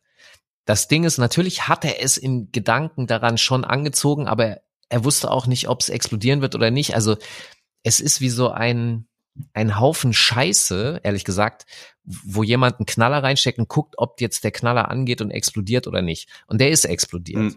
Und das hier mit dem Song ist halt einfach der nächste Scheißhaufen, wo der einen Knaller reingesteckt hat. Deswegen, weder hat mich das überrascht noch aus der Bahn geworfen. Der, der ist halt ein sauguter Öffentlichkeitsmanipulator und Spieler. Und ähm, deswegen, ja, überrascht es mich eigentlich nicht. Ich bin auch nicht emotional getroffen oder so, sondern das ist auch das, was ich mir geschrieben habe. Ich wäre fast schon enttäuscht gewesen, ja. wenn da nicht was kommt, weil ja. dann, dann hätte es mich gelangweilt, weil, also sorry, dann hast du dein strategisches Spiel nicht gut gespielt. Ja. Er hat seinen Spielzug gemacht, alles super. Okay. Du hast ja tatsächlich Bushido auch schon mal vor knapp 20 Jahren interviewt. Damals ja. äh, noch äh, Viva äh, Mixery Raw Deluxe ja. äh, zusammen mit Flair. Das muss die Zeit um sein erstes äh, Soloalbum gewesen sein, 2003. Mhm. Was war denn da mhm. so dein Eindruck? Hattest du da auch schon den Eindruck, dass er ein Spieler war? Kannst du das überhaupt noch sagen? Weil in den letzten 20 Jahren ist ja so viel passiert und da ist ja wirklich unfassbarer Erfolg äh, gewesen bei Bushido jetzt über Jahrzehnte. Und ähm, es war damals aber auch noch vor Arafat. Also er war ja damals noch bei Agro Berlin und ähm, jetzt hast du ihn zuletzt eben vor einem Jahr interviewt zur äh, Amazon Prime Doku. Ja, also ich habe ihn in der Zwischenzeit, diese, diese Interviews sind nicht mehr online aus mh, diversen rechtlichen, komplizierten Gründen, die ich hier nicht ausführen kann. Ähm, aber ich habe ihn immer wieder interviewt und ich habe ähm, in, in, den, in den Zwischenjahren, habe ich teilweise auch drei, vier, fünfstündige Interviews mit ihm geführt. Ähm, und das war, das war, worauf du dich jetzt beziehst bei Viva, ist das erste Interview gewesen und die Vorgeschichte dieses Interviews ist so, dass Agro Berlin aufgetaucht ist und ähm, sie haben halt im Grunde das erreicht, was sie, glaube ich, auch erreichen wollten, nämlich die deutsche Hip-Hop-Szene zu schocken. Ähm, die hatte auch nicht so wirklich richtig Bock darauf. Und ich war damals hm, kann man so sagen, der, der höchste mediale Vertreter dieser Szene, weil ich hatte diese eine Fernsehsendung, mhm. die zu dem Zeitpunkt ähm, über Hip-Hop berichtet hat, über Deutschrap. Und ich habe die, ich habe die boykottiert. Ich habe die nicht in die Sendung gelassen. Okay. Und irgendwann ähm, hat mich jemand an die Seite genommen von MC, damals einer der größten äh, Online-Versender mit auch einer sehr wichtigen Deutschrap-Historie ähm, der Ralf Kotthoff, und der hat mit mir geredet und meinte so, ey, ganz ernsthaft, das ist nicht cool, was du da machst. Und warum ist es nicht cool? dann hat er mir im Grunde vermittelt, schau, ähm, du findest das vielleicht kacke und das, da schließt sich ein bisschen der Kreis zu deiner Frage, ob ich über Leute berichte, was ich persönlich nicht feiere. Und das war genau dieser Knackpunkt, wo ich das für mich gelernt habe, dass ich muss nicht alles feiern, über das ich berichte und ich muss, es muss nicht alles bei mir selbst reinpassen. Ich kann es aber, also die Begründung, mit der ich das ausschließe, die muss eine andere sein als, ich finde das kacke. Das, das reicht nicht. Ähm, die sind auch Hip-Hop, die haben eine andere Art von Hip-Hop, die hat mir nicht gefallen. Ich fand die Art asozial, konnte damit nicht so viel anfangen. Ähm, aber er hatte recht, die zu blockieren ist in meinem Gerechtigkeitssinn nicht fair gewesen zu dem damaligen Zeitpunkt. Das sehe ich heute auch nochmal einen Ticken anders, aber das ist nochmal eine ganz andere Geschichte. Und dann habe ich gesagt, ja gut, fuck it, dann muss ich die einladen. Dann kam es zu diesem Treffen und ich meine, wenn du dir dieses Interview anguckst, die Laune ist jetzt unter uns nicht die allerbeste. Mhm. Hm.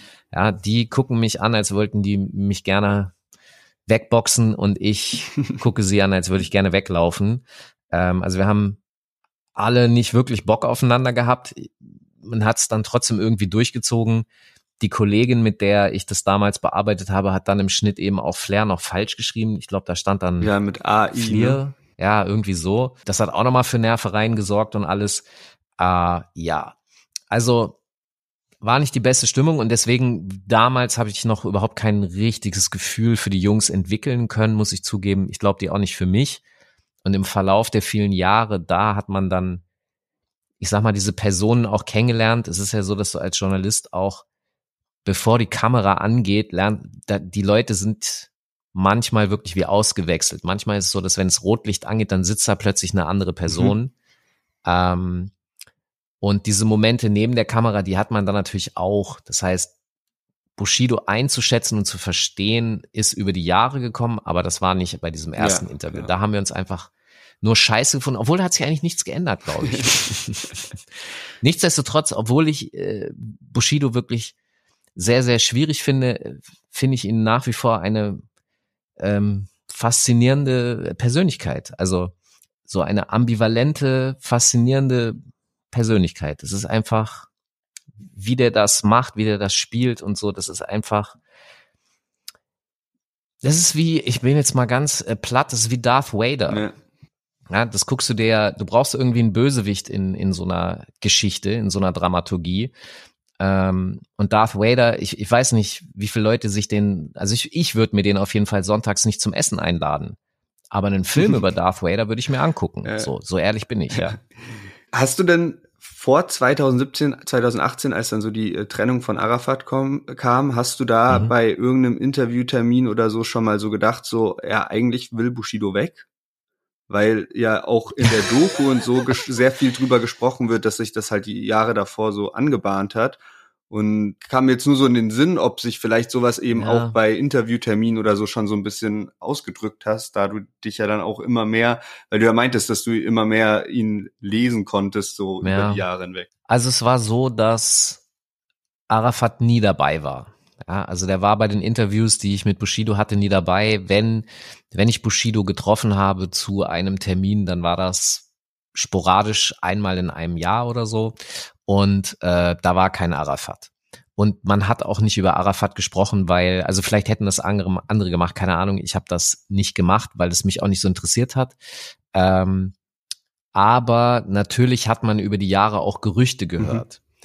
Und es gab so Gerüchte zum Beispiel, dass er, wie soll man es formulieren, dass er misshandelt wurde, also dass, dass er irgendwie bei Veranstaltungen des dass, dass er geschlagen wurde oder dass er so einen Nackenklatscher und solche Sachen okay. bekommen haben soll. Ja, keine Ahnung.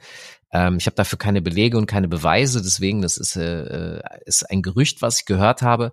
Aber, und das ist auch so ein Punkt, wenn du zu so einem Interview kommst, natürlich hätte ich mich da auch hinsetzen können, hätte auch fragen können, ey, ich habe gehört, du hättest so, aber ey, was soll dabei rauskommen? So, ja, ich, ja klar, natürlich. So, ich hatte mal ein Interview mit ihm, das war, boah, ich weiß nicht mehr genau wann, aber da habe ich zum Beispiel so Triggerwarnungen jetzt hier für Personen. Ich ähm, werde jetzt über Suizid sprechen.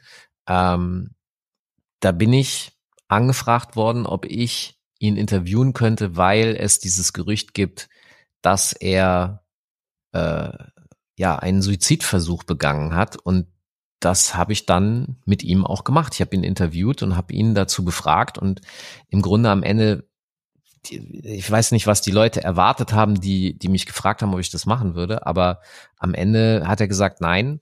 Und dann war es das auch so. Und was soll man erwarten? Wenn ich jetzt gefragt hätte, ja, hast du einen Nackenklatscher bekommen, ja. hätte er wahrscheinlich auch Nein ja. gesagt. Also warum sollte ja, er das auch zugeben? Es ist einfach unangenehm natürlich. so.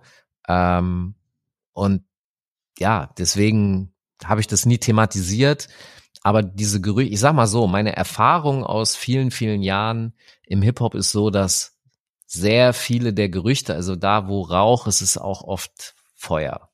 Vielleicht ist es Feuer nicht ganz so groß, wie es gemacht mhm. wird, aber es ist oft was dran, wenn man was hört. Okay, ja. Ich meine, du bist ja da als ähm, Reporter auch irgendwie ziemlich nah an, an, an so Gerüchten dann immer dran, weil man eben auch auf viel. Ja, die Szene ist auch ja. einfach klein. Also das, das muss man echt bedenken. Es ist einfach, also die ist natürlich sehr stark gewachsen jetzt über die letzten fünf Jahre und die ist so groß, dass ich in Teilen auch nicht mehr hinterherkomme, wer alles dabei ist und existiert. Also vor fünf Jahren wusste ich noch jeden Namen und jeden Künstler, ja, wusste ich alles. Ähm, das ist nicht mehr möglich, weil es so unglaublich groß ist. Aber davor war das einfach wirklich so klein, dass das kann man schon als Flurflur, äh, Flurfunk bezeichnen. Diese Stories sind dann rumgegangen und die werden wahrscheinlich nicht von ungefähr gekommen sein. Okay. Stehe. Hast du denn als Journalist schon mal was von Rückenpolitik im Deutschrap mitbekommen oder abbekommen sozusagen? Abbekommen? Was meinst du? Dass dir, also man, man, das sind ja auch Gerüchte, äh, dass äh, mal ja. irgendwo gedroht wird über Social Media und so weiter. Ja. Also da habe ich genau wie alle anderen auch äh, Gerüchte gehört. Mhm. Selbst damit konfrontiert bin ich bisher noch nicht. Ähm, ich habe es aufs Next Level geschafft. Äh, äh ich habe sozusagen den Rücken bekommen, der nicht vor deiner Haustür schickt, sondern der der Post schickt. Yeah. Ja, das heißt, äh, also Anwaltsschreiben, so, das ist auch, das ist, das ist passiert. Und äh, weiß ich nicht, wenn ich die Biggie-Zeile äh, referenziere, ich hätte nie gedacht, dass es so weit kommt. Das hatte ich auch nicht erwartet, aber äh, es ist passiert. Das Lustige ist, Anwaltsschreiben sind so ein bisschen niedrigschwellig. Das heißt, äh, da wo es einem nicht wert ist, dass man Hausbesuch hinschickt, um entweder die Haustür zu fotografieren oder zu klingeln oder so, da schickt man halt ein Anwaltsschreiben jetzt hin weil das halt relativ simpel ist und schnell gemacht ja. ist. Ähm, das ist mir passiert, aber das andere nicht, weil I don't know. Ich habe auch noch, ehrlich gesagt, seltsame Anrufe auch noch nicht, weil ich mich vielleicht nicht so einmische in so einen Scheiß. Keine Ahnung, weil ich das, das sind einfach auch Bereiche und Themen, die, die finde ich anstrengend. Das macht auch nicht so richtig Bock, sich da, ich kenne das sozusagen von Menschen, ist ein bisschen lustig. Es wird ja gerne mal Deutschrap Journalismus allgemein kritisiert. Ja, dann heißt okay, Deutschrap-Journalismus ist scheiße, ist unkritisch, ist das, ist dieses, mhm. ist jenes. Da muss ich inzwischen jetzt mal zurückfragen, wer ist denn eigentlich Deutschrap-Journalismus? So. Und es gibt viele Leute, die machen, ich will es jetzt mal Berichterstattung nennen oder die erzählen Stories oder die haben Kanäle, in denen die sitzen und eben über Rap sprechen. Ist das Journalismus? I don't know. Ich finde bei einer ganzen Reihe nicht. Diese Leute schließen sich in Teilen selbst auch aus der journalistischen Blase aus und sagen, ey, ich bin kein Journalist, so du kannst mich nicht mit diesen Standards messen. Und diese Leute sind aber auch diejenigen, die Telefon-Action haben, die deren Kanäle gekillt werden, runtergenommen werden, gestrikt werden. Also äh, das war nie mein Business. Da das ist ich da wird dann gesagt, ja, die machen halt Fitner und so. Die, das ist eben der Punkt. Die mischen sich da in einer Art und Weise rein, dass sie versuchen, selbst Teil des Spiels zu werden. Ja. Das interessiert mich ja. nicht. Ich, ich bin, ich habe keinen, ich interviewe Bushido, aber ich habe kein Interesse, Teil dieser Geschichte insoweit zu werden, dass da, nee. Das mache ich nicht. Ja. Das ist vielleicht der Unterschied. Hättest du ein äh, Beispiel für so dein krassestes oder einschneidendes Interview bisher? Im positiven Sinne? Allgemein, also ohne, ohne Wertung, je nachdem, wie du willst. Naja, also ein lustiger Moment war auf jeden Fall, als ich in einem größeren mm, das ist ungefähr so wahrscheinlich 80 bis 100 Quadratmeter Fläche. Da waren sehr viele journalistische Teams verteilt, die wie in so einer Art ähm, Fließband darauf gewartet haben, dass Eminem kommt und Interviews gibt. Und der hat die dann so alle peu à peu durchgearbeitet. Ähm, ich erinnere mich an die Kollegen von, von Bravo, die ihm dann irgendwie so diesen Bravo-Otto verliehen haben. Und dann gab es noch irgendwelche Gewinner, die dabei waren und ein Foto und irgendwie so. Das war dann auch mal für mich interessant zu sehen, wie das bei den anderen läuft. Und dann saß er halt bei mir und ich habe den 20 Minuten interviewt und ich habe am Ende habe ich habe ich einen Witz mit ihm gemacht, den zwei Wochen vorher die 12 mit mir gemacht haben. Und ich hatte irgendwie die Ahnung, dass dieser Joke, weil die mich verarscht haben, die haben mich, die haben, die haben mir eine Frage gestellt. Die haben mich gefragt, ey, um, if you wake up in the morning and you got a dick in your ass, what you gonna do? Take it or leave it? So, und ich mit meinem radebrechenden Englisch, na, na klar, ich, äh, ich, ich gehe weg, ja, ich verlasse den Ort, leave it. Aber es heißt ja eigentlich, du lässt den da. Und dann haben die mich natürlich ausgelacht, dann habe ich das auch geschnallt. Und dann habe ich so gedacht, ja gut, die werden den Joke auf jeden Fall in ihrem Camp gemacht haben. Eminem wird den kennen. Und dann, nachdem ich dann so meine 20, 30 Minuten, was weiß ich, äh, Eminem-Interview safe hatte und äh, mir nichts mehr hätte passieren können, also dass das ich hatte sozusagen das Fleisch schon äh, erlegt. Da habe ich gedacht, okay, jetzt gehe ich volles Risiko. Und dann habe ich halt Eminem gesagt, so, pass mal auf, ich habe vor zwei Wochen die 12 interviewt, die haben mir eine Frage gestellt, die würde ich dir jetzt gerne stellen. Und dann habe ich angefangen und sag so, if you wake up in the morning und er springt halt auf und wird halt so laut so, oh man, fuck you, fuck you und fängt an so um mich herumzugehen, zeigt mir so Mittelfinger und alles und so. Und dieser ganze Saal mit diesen ich sag jetzt wirklich mal Mainstream-Journalisten, das, das ist jetzt schon 20 Jahre her, die Story, ja. Die haben natürlich alle gedacht, oh mein Gott, was passiert jetzt? Eminem will diesen deutschen Reporter schlagen. So mäßig, ja. Und auch mein Kamerateam, die wussten ja nicht, dass ich diese Scheiße machen will. Die waren auch so, die hatten so riesige Augen, oh mein Gott, was passiert jetzt?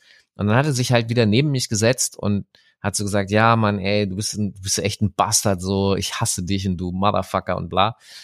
Und dann habe ich so, ja, come on, Alter. Den, ich musste den machen, den Witz. Äh, dann war auch alles cool. Äh, wir konnten das Interview auch so ausstrahlen. Er hat sich auch nicht beschwert und nix. Aber das war so ein Schockmoment für die anderen.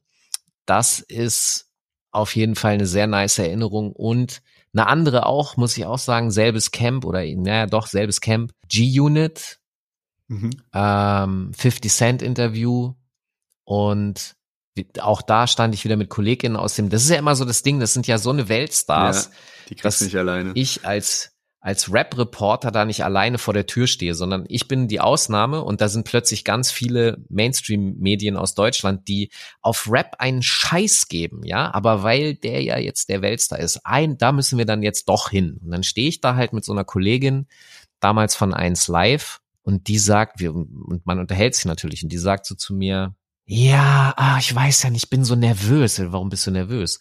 Ah ja, die, der ist ja neunmal angeschossen worden und so und plan. Ich so, ja, und? Ja, ich weiß nicht, irgendwie habe ich da so ein bisschen Angst. So, ich so, wieso, der hat doch keine Knarre hier. Ja, ja, aber wer weiß. Ich so, ja, wie soll der denn, wo soll der denn eine Knarre herkriegen? Der kriegt die doch nicht ins Flugzeug. Also ja. so völlig absurde Ängste. Und dann war sie dran, ist reingegangen und nach einer halben Stunde ging irgendwann die Tür auf und ich konnte dann reingehen, komme in diesen, das war in so einem Schloss vor Köln irgendwie und das war so das Kaminzimmer in, in diesem Schloss und vor diesem Kamin saß 50 Cent und ich komme da rein und auf seinem Schoß sitzt diese Kollegin und hat so ein breites, fettes Grinsen und lässt sich fotografieren und so. Ja. Dann habe ich sie so, ich so, was ist denn jetzt mit den neuen Kugeln? Und sie so, nein, alles super, der ist total nett und so.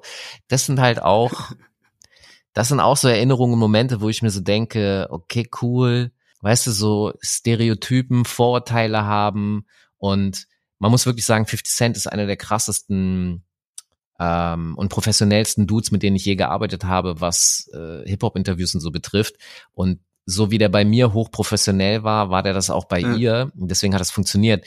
Ich kenne andere Kandidaten, mit denen ich Interviews gemacht habe, da wäre ihre Angst begründeter ja. gewesen, aber halt nicht bei ja. ihm so. Aber naja. Und nicht, naja. in, das sind so Momente. Dann, ja. Ich habe Jay-Z mal einen Dollar äh, äh, gegeben. Da war der noch nicht Milliardär. da, der, der, wir waren im Baseline-Studio bei Just mhm. Blaze und ähm, ich glaube, das war zum Black-Album. Ich glaube ja. Und ähm, der, in den Studios haben die da Getränkeautomaten äh, Automaten und so. Da kam im, D&D-Studio konntest du dir Blunts ziehen. Die waren da äh, ein bisschen befeuchtet da drin und dann haben die sich die gezogen und haben die sich gebaut ja. im Studio. Gab aber auch Snacks und Wasser und bla. Und im Baseline-Studio war das ähnlich. Der hatte, Just Blaze hatte einen großen Wasserautomaten und Jay-Z hatte Durst, aber kein Geld. Naja, dann habe ich ihm äh, halt. Hab ich ihm, hat er auf meine Kosten Wasser getrunken, ja. Du hast ihm also seinen Weg nach oben sozusagen auch irgendwo geebnet. Ja, ich kann ihm das Wasser reichen. So, das ist mein Standard-Joke dazu. Ja, das sind so Erlebnisse, die, das ist sehr nice. Ja, sehr cool. Auf jeden Fall gewesen. Ja. Ja, glaube ich, glaube ich, dass da viel zusammenkommt. Lass uns mal ein bisschen über die Musikindustrie sprechen und da den Wandel ja. so in den in den letzten Jahren. Da hast du ja auch einiges miterlebt. So, wenn wir von vor 20 Jahren sprechen, ähm, gab es irgendwie Musik auch noch auf Kassetten und so und äh, dann gab es die CD und das war so das neue Medium. Jetzt ähm, kam danach, nach der CD, so diese Downloads über ähm, iTunes zum Beispiel, also so digitale Downloads, dann irgendwann Streaming mit Spotify und Co. Und auch TikTok jetzt hat schon irgendwie ja. einen äh, großen Einfluss. Wie nimmst du das so wahr im Vergleich? Wo kommt so die meiste oder wo kam so in den letzten 20 Jahren so die meiste Veränderung? Weil so das, was eben Spotify und Streaming macht, ist ja so dieser Einfluss, dass eben Songs kürzer geworden sind. Es ist, die Rap-Songs haben nicht mehr äh, drei Passagen, sondern eben nur noch zwei Strophen. Und durch TikTok muss jetzt plötzlich Musik einen viralen Moment haben, damit manche Labels überhaupt sagen, ja komm, wir bringen das raus und Alben sind viel, viel irrelevanter leider geworden in den letzten Jahren. Also, was ich vorweg schicken würde, ist, dass Technologie und die Art, wie wir Musik konsumieren können, die hat schon immer einen Einfluss auf die Kunst auch gehabt. Also das heißt, dass vor Spotify Songs, äh, gerade Radio-Songs, ja, das, da hat man gesagt, drei Minuten. So, mhm. das, das ist die, das ist die Radiolänge. Und dann gab es Künstler wie, wer den Queen Biopic gesehen hat, da gibt es diese Szene, wo die sich mit ihrem Label streiten, weil die äh, Bohemian Rhapsody gemacht haben und der ist, was weiß ich, acht Minuten lang oder so und die sagen, das geht nicht, das kriegen wir nie gespielt und so. Und die haben gesagt, scheiß drauf, wir wollen das aber. Ähm, diese, diesen Konflikt gab es schon immer und woher kommt diese drei Minuten Länge? Die kommt daher, dass die 45 Single, also diese kleinen Schallplatten, ähm, die früher in Jukeboxes standen in, in Diners, also da, wo Jugendliche sich dann getroffen haben, um zu essen, um Musik zu hören und so, das ist von der physikalischen Länge her auf drei Minuten begrenzt. Da geht nicht mehr drauf. Und das sorgt dafür, dass Künstler dann eben in dem Rahmen, in dem sie arbeiten können, diese Musik gemacht haben. Und bei Spotify haben wir ja jetzt hm, alle gelernt und gehört, ist es deshalb so kurz, damit schneller der nächste äh, Song anfängt, damit man wieder mehr Geld bekommt, weil dann ja eine neue, äh, wie soll ich sagen, ein neuer, es wird neu ausgelöst, dass du Geld bekommst. Das heißt also, Technologie beeinflusst die Art und Weise, ist ja auch logisch, weil das ist ja die Art, wie uns Kunst angeboten wird und deswegen müssen wir die Grenzen, die dadurch entstehen, irgendwie akzeptieren. Das machen Künstler und dann spielen die damit kreativ und machen da was draus. Das ist erstmal also eigentlich vollkommen normal und gar nicht ungewöhnlich. Ähm, was ungewöhnlich ist in den letzten 20 Jahren, ist die Geschwindigkeit, mit der sich diese Prozesse verändern. Ähm, das heißt, ich bin ja noch in einer Vor-Internet-Zeit aufgewachsen. Als ich das Internet das erste Mal abgesurft habe, da hieß das noch ähm, Datenautobahn. Information Superhighway war der englische mhm. Begriff auch dafür. Und das war 97 und da war ich 23 Jahre alt.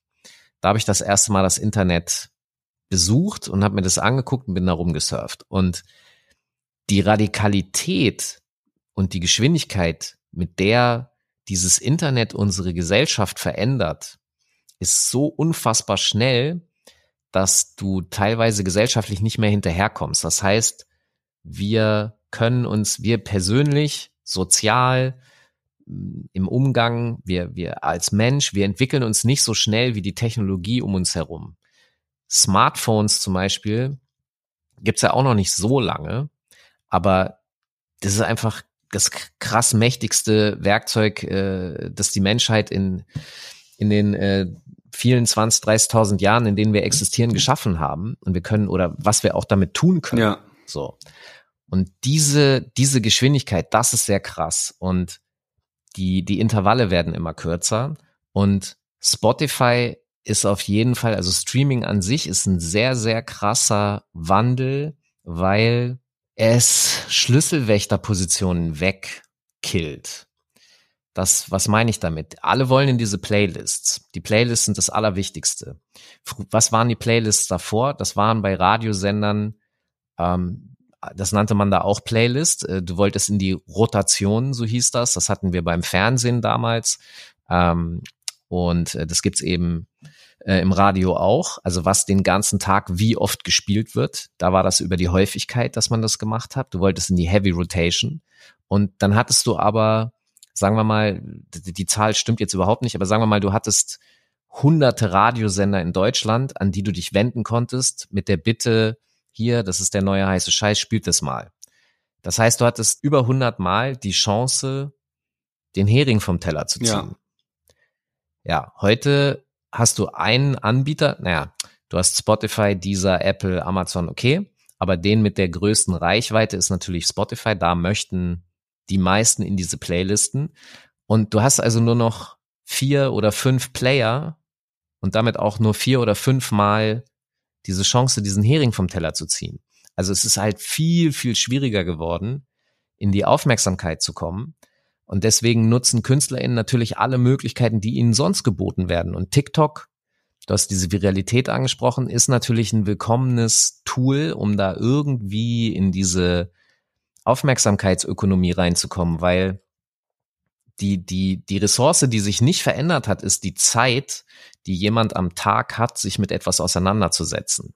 Und daher kommt auch der ganze Clickbait-Scheiß, daher kommt der ganze Kack, dass Medien im Grunde so unglaublich viel Müll so schnell berichten, nicht mehr recherchieren, weil alle stehen plötzlich in Konkurrenz mit anderen Medien und uns allen.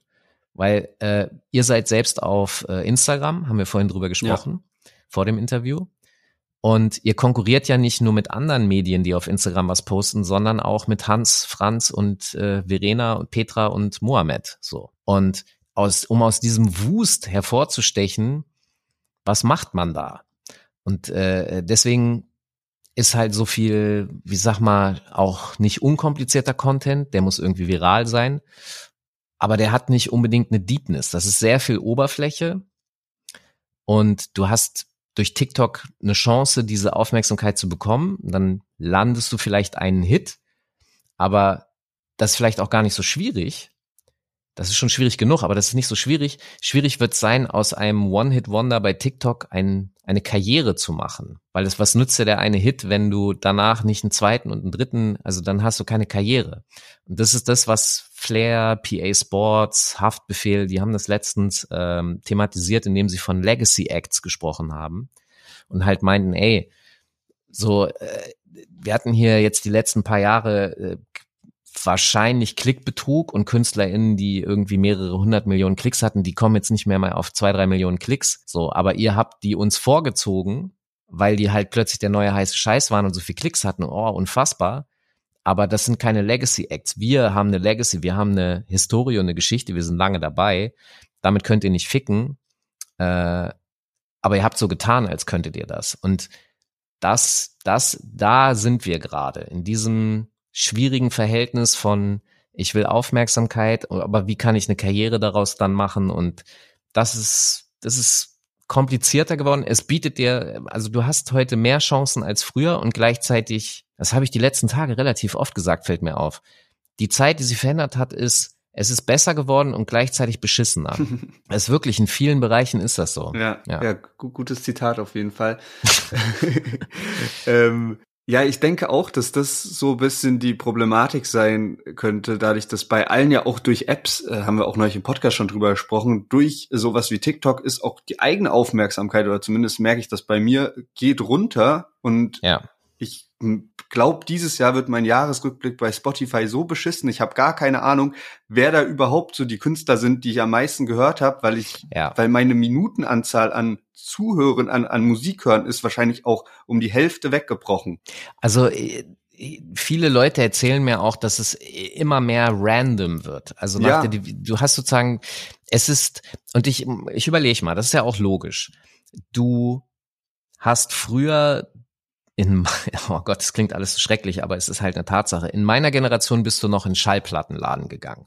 Was sind Schallplatten? Das sind Tonträger. Der, der Name ist schon sehr schön, aber es ist ein, ein Gegenstand, der Töne trägt. Der ist verpackt in, mit einem Cover, mit einem Bild. Da, da gibt's einen Text dahinter, der ist aber eben in ein Bild eingefasst. Es gibt ein Farbspiel.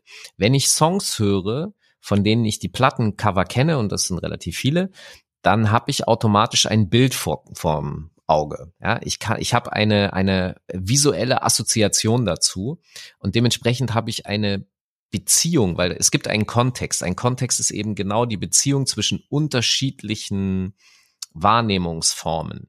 Jetzt denk mal an die MP3-Zeit oder eben an ähm, Streaming. Ja. Da ist das so unglaublich reduziert. Du hast halt Blockwüsten von irgendwelchen Buchstaben, die aber alle gleich aussehen und dadurch verschwimmt automatisch dieser Kontext. Es, wie willst du dir etwas merken? Wie willst du dir, wie willst du diese Zusammenhänge, also die Kontextualisierung, die immer kleiner wird, wie willst du das speichern und wie willst du dazu eine emotionale Bindung aufbauen? Plus, du hast ja das Problem, dass jede Woche so viele unfassbare, also nicht nur, dass du auf deinem Abo bei Spotify oder Amazon oder so, dass du da 60 Millionen oder 80 Millionen Songs hast, was ja schon total überfordernd ist. Es kommt ja jede Woche noch Tonnen hinzu. Das heißt, du lebst in einer kompletten Überforderung und hast dauernd das Gefühl, dass du auch noch was vermisst, so FOMO, Fear of Missing Out. Das heißt, du bist auch noch das wird Musik hören ist Stress. Es ist Stress, weil du musst ja mithalten, du möchtest ja vielleicht dich auch mit deinen Kumpels darüber unterhalten. Äh, habt ihr überhaupt noch denselben Horizont? Also hört ihr dieselbe Scheiße? Und da sind wir auch wieder beim Zeitthema. Ähm, das alles zusammen ist ein Problem, das man eigentlich nur persönlich lösen kann. Ich sehe das bei Leuten, die halt äh, sagen, okay, pass mal auf, Streaming ist mir egal, natürlich habe ich das und höre mir da ein paar Sachen an, aber ich gehe wirklich voll wieder zurück auf Schallplatte. Ich kaufe mir einen Schallplattenspieler. Gibt jetzt wieder interessant viele Hersteller, lustigerweise. Ich gehe zu, was weiß ich, Urban Outfitters und hole mir da eine Schallplatte und ich ritualisiere die, das Musikhören, weil ich nehme mir die Zeit, ich setze mich da hin, ich muss nach 20 Minuten aufstehen und die Seite umdrehen, aber ich mache das bewusst und hole mir zurück, was mir, weil es ist ja eigentlich ein saugeiler Vorteil, dass du auf eine tatsächlich Audiothek mit 60 oder 80 Millionen Songs zugreifen kannst. Das ist ja ein Traum, den hätte ich ja, den hatte ich ja vor 25 Jahren. Jetzt ist der wahr und jetzt bin ich überfordert damit. Ja. Also ähm, zurück zum Minimum ist ein schönes Zitat der Crew STF. Reduce to the max war mal so ein Werbespruch, fällt mir auch gerade dazu ein. Also einfach Rick Rubin, der Superproducer, äh, äh, der nennt sich nicht Producer, sondern Reducer. Er reduziert das, womit Bands zu ihm kommen. Die sagen hier, das ist unser unser Song, dann sagt er, mm, cool, aber dies löschen, löschen, löschen, löschen und er reduziert es, bis es zum Wesentlichen da ist und das Geile. Und das ist theoretisch inzwischen, eigentlich wäre das unser aller individuelle Aufgabe, äh, uns zu reduzieren, damit wir wieder mehr Wertschätzung haben, weil wir uns Zeit nehmen Zeit ist eigentlich das Wichtigste. Ja, und du, du hast auch angesprochen. Sorry, dass ich jetzt so philosophisch werde, aber du stellst mir die richtigen Fragen. das ist das ist gut zu hören. Nee, wir, ist lustig, weil wir auch drüber gesprochen haben und äh, das äh, fusioniert sich mit dem, was du sagst. Äh, diese dieser Punkt einmal eben, wenn man Zeit investiert, dann nimmt man sich danach auch die Zeit, weil äh, Sherwin und ich hatten euch im Podcast drüber gesprochen oder ich glaube auch äh, abseits vom Podcast drüber gesprochen, wie das früher war, als wir angefangen haben Musik zu hören. Man hat halt mit seinem Taschengeld, ähm, das konnte man jetzt nicht jeden Monat sich eine neue CD kaufen. Das heißt, man hat schon auch genau. in der Zeit von illegalem Download mal äh, LimeWire war so ein Programm genutzt und dann hat man sich das ja. runtergeladen und äh, dann hatte ich früher einen, einen iPod und damit das alles auf dem iPod noch schön aussieht und so aussieht, als hätte ich es mir gekauft, habe ich mir dann halt auch die Coverbilder runtergeladen aus dem Internet, habe alles schön wow. formatiert, damit halt alles ordentlich in der Mediathek ist. Und die Zeit, die ich rein investiert habe, habe ich ja nicht gemacht, um mir dann einen Song einmal anzuhören und sonst nie wieder, sondern das ist ja irgendwie so ein Commitment, was du dann gibst. Und dann habe ich mir halt auch die genau. Alben jeden Tag von der Schule äh, auf, auf dem Hinweg zur Schule und zurück angehört.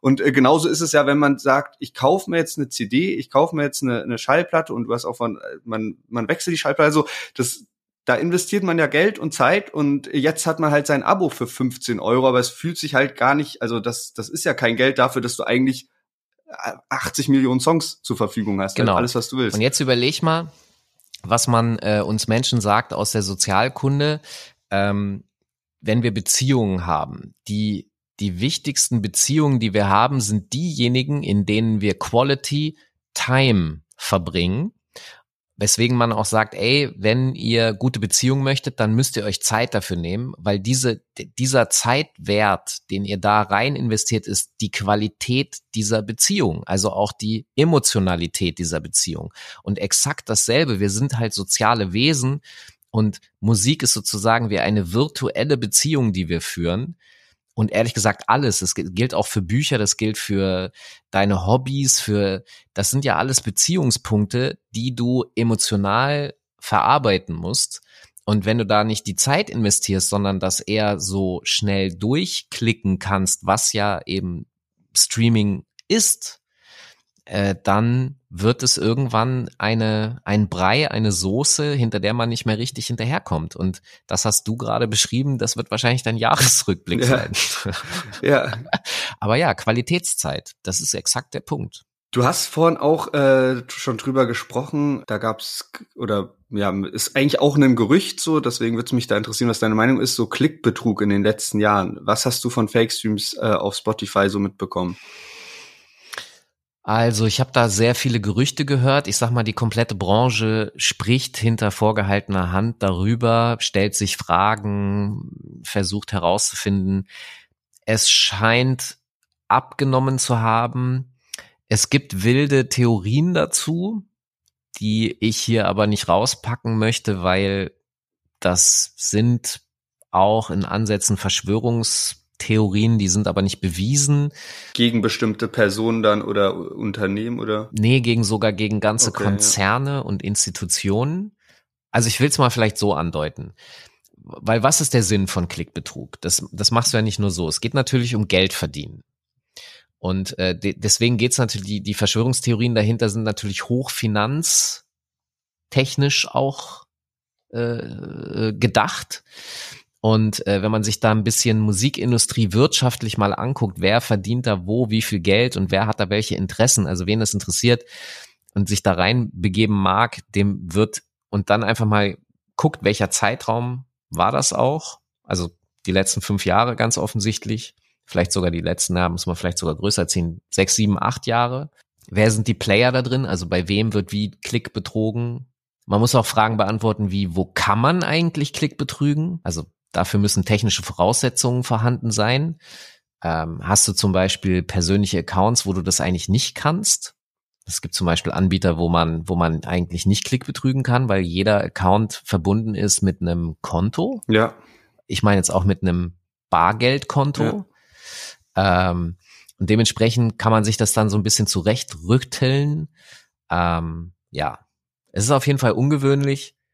Und ich sag mal so, es gab eine Theorie, die kann ich, das kann ich mal sagen. Irgendwann war die Verzweiflung so groß, dass einige Leute gesagt haben, der, die einzige Art und Weise, wie man das vielleicht lösen kann, ist, indem man die Börsenaufsicht einschaltet. Mhm. Äh, weil alle anderen Player in diesem Spiel scheinen nicht mächtig genug zu sein, das zu unterbinden. Bisher habe ich nichts davon gehört, dass irgendwo eine Börsenaufsicht was gemacht hat. Ich habe aber den Eindruck, dass das abgenommen hat. Vielleicht haben Unternehmen entschieden, besser zu kontrollieren. Keine Ahnung. Okay. Das würde zumindest den Rückgang einiger Zahlen, die man so sieht, erklären. Das, da sind wir wieder in diesem Legacy und äh, äh, Dingens Act, äh, diesen Vorwürfen, die da von Flair, PA und Haft und so ausgesprochen wurden, weil da geht's ja genau darum, wo, wo sind die Klicks, wo sind die jetzt? So, ja, keine Ahnung. Haben wir auch paar Theorien aufgestellt. Einerseits eben so dieses Nach-Corona-Zeit so ein bisschen, wobei man auch sagen muss, dass 2019 brutale Streaming-Zahlen auch waren. Und halt äh, Ja. zweite, zweite äh, Ansatz dazu ist eben auch, dass halt, ja, das Deutschrap nicht mehr im Moment so spannend ist wie eben 2019, 2020, wo das alles vielleicht auch noch ein bisschen neuer und fresher war. Aber weiß man natürlich auch nicht genau, ob das dann wirklich so ein starker Rückgang ist. Wahrscheinlich nicht. Also wahrscheinlich gibt es da schon äh, sehr, sehr krasse Zusammenhänge auch eben zu diesen ganzen äh, Fake-Stream-Vorwürfen.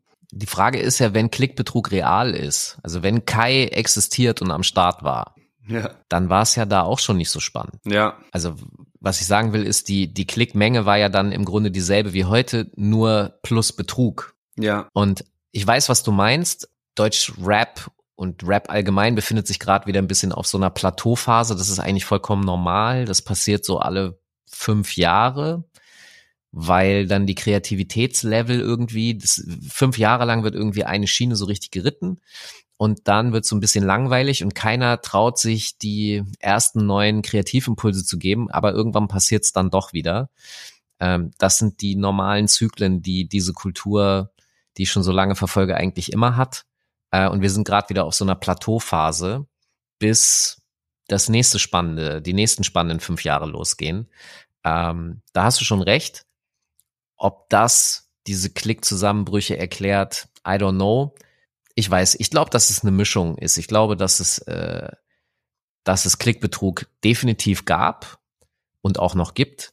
Äh, und dass das aber auch besser unterbunden wird, schneller entdeckt wird, schneller korrigiert wird. Das heißt, äh, da ist ein bisschen die Klappe langsam zugemacht worden oder immer mehr.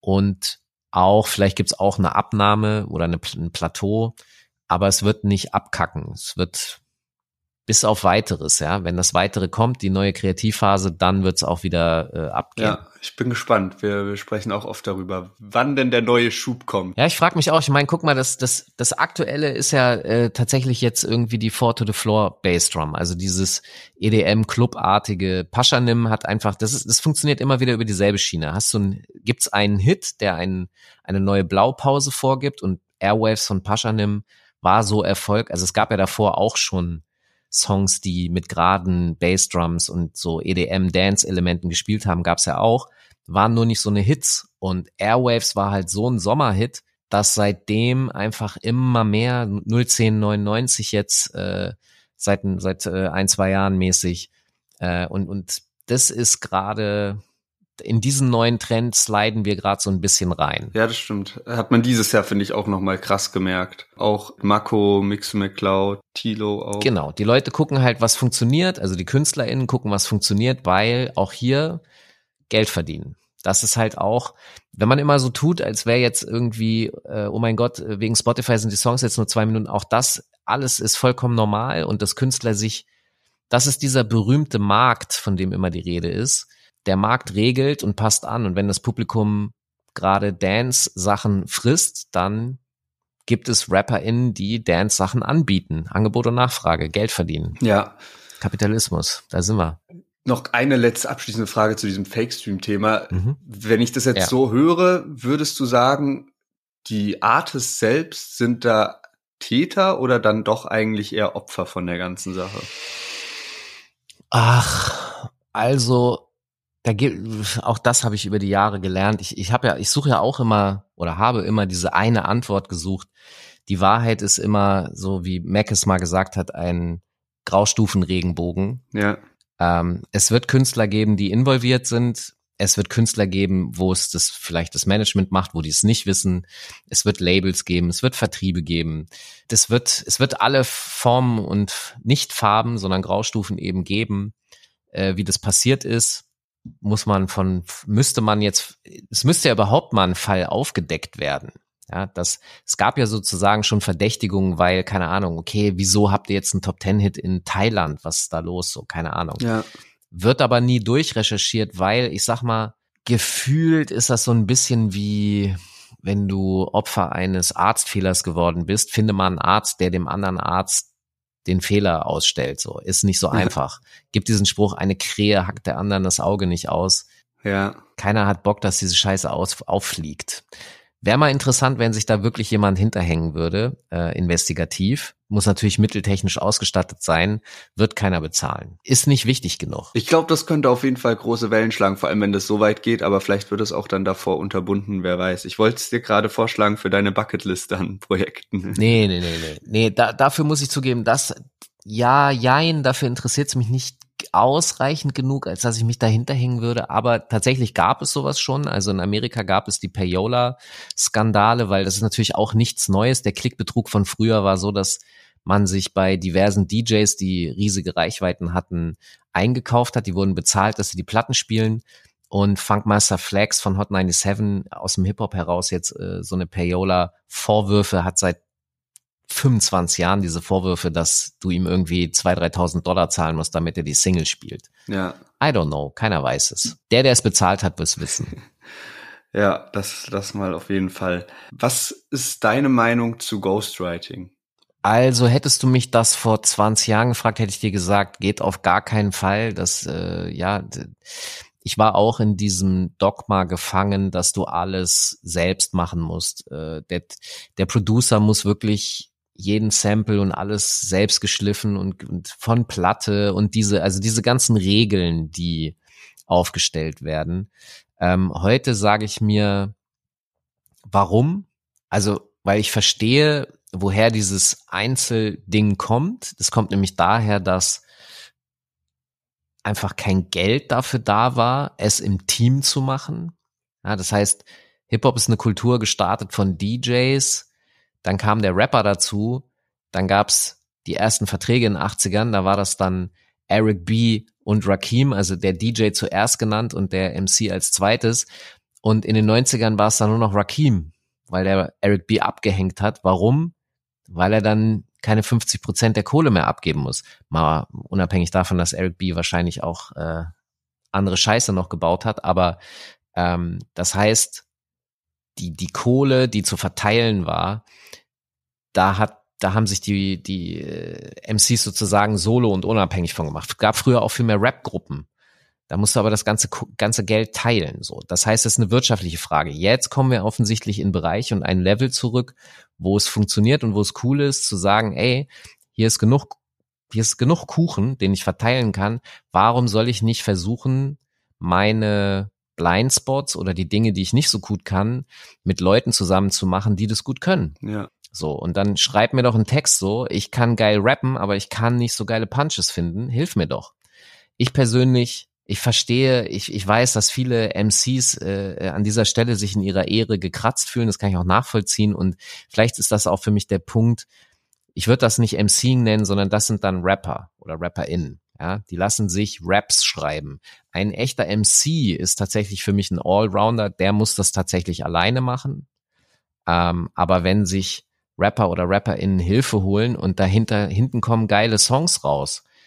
Warum soll ich mich darüber aufregen? Ja. Ich, ich finde cool, wenn alle was zu fressen haben. Wenn wir die, die Autoren, die ja jetzt öffentlich bekannt sind, dass die schreiben für andere, ob nun Takt 32 oder Montez, Olsen, äh, FA äh, oder ähm, Last Unlimited, ja. Ich freue mich für die die haben ein Talent, das ist jetzt nicht mehr verschwendet, die können davon leben, die können Miete zahlen, die zahlen, ja, das, ich, wieso sollte ich das wack finden? Ich freue mich für die. Ja, stimmt. Also ich glaube auch wirklich, dass das echt dann halt noch altes Gedankengut sozusagen ist oder das, womit man halt aufgewachsen ist. Deswegen fällt es einem jetzt schwer, das plötzlich halt viel im Team gemacht wird und äh, der, der eine rappt, der eine äh, schreibt Text und sowas, aber weil man sich halt auch noch ein bisschen daran klammert, was halt früher sozusagen real war und ich glaube, deswegen ist das immer noch ein Problem, weil ich aber auch cool finde, ist dann eben, wenn es auch öffentlich gemacht wird, sozusagen, wer schreibt ja. und es nicht so verschwiegen wird. Genau. Also das ist der Punkt. Plus, wie gesagt, ich finde, dann macht die Unterscheidung zwischen MC und Rapperin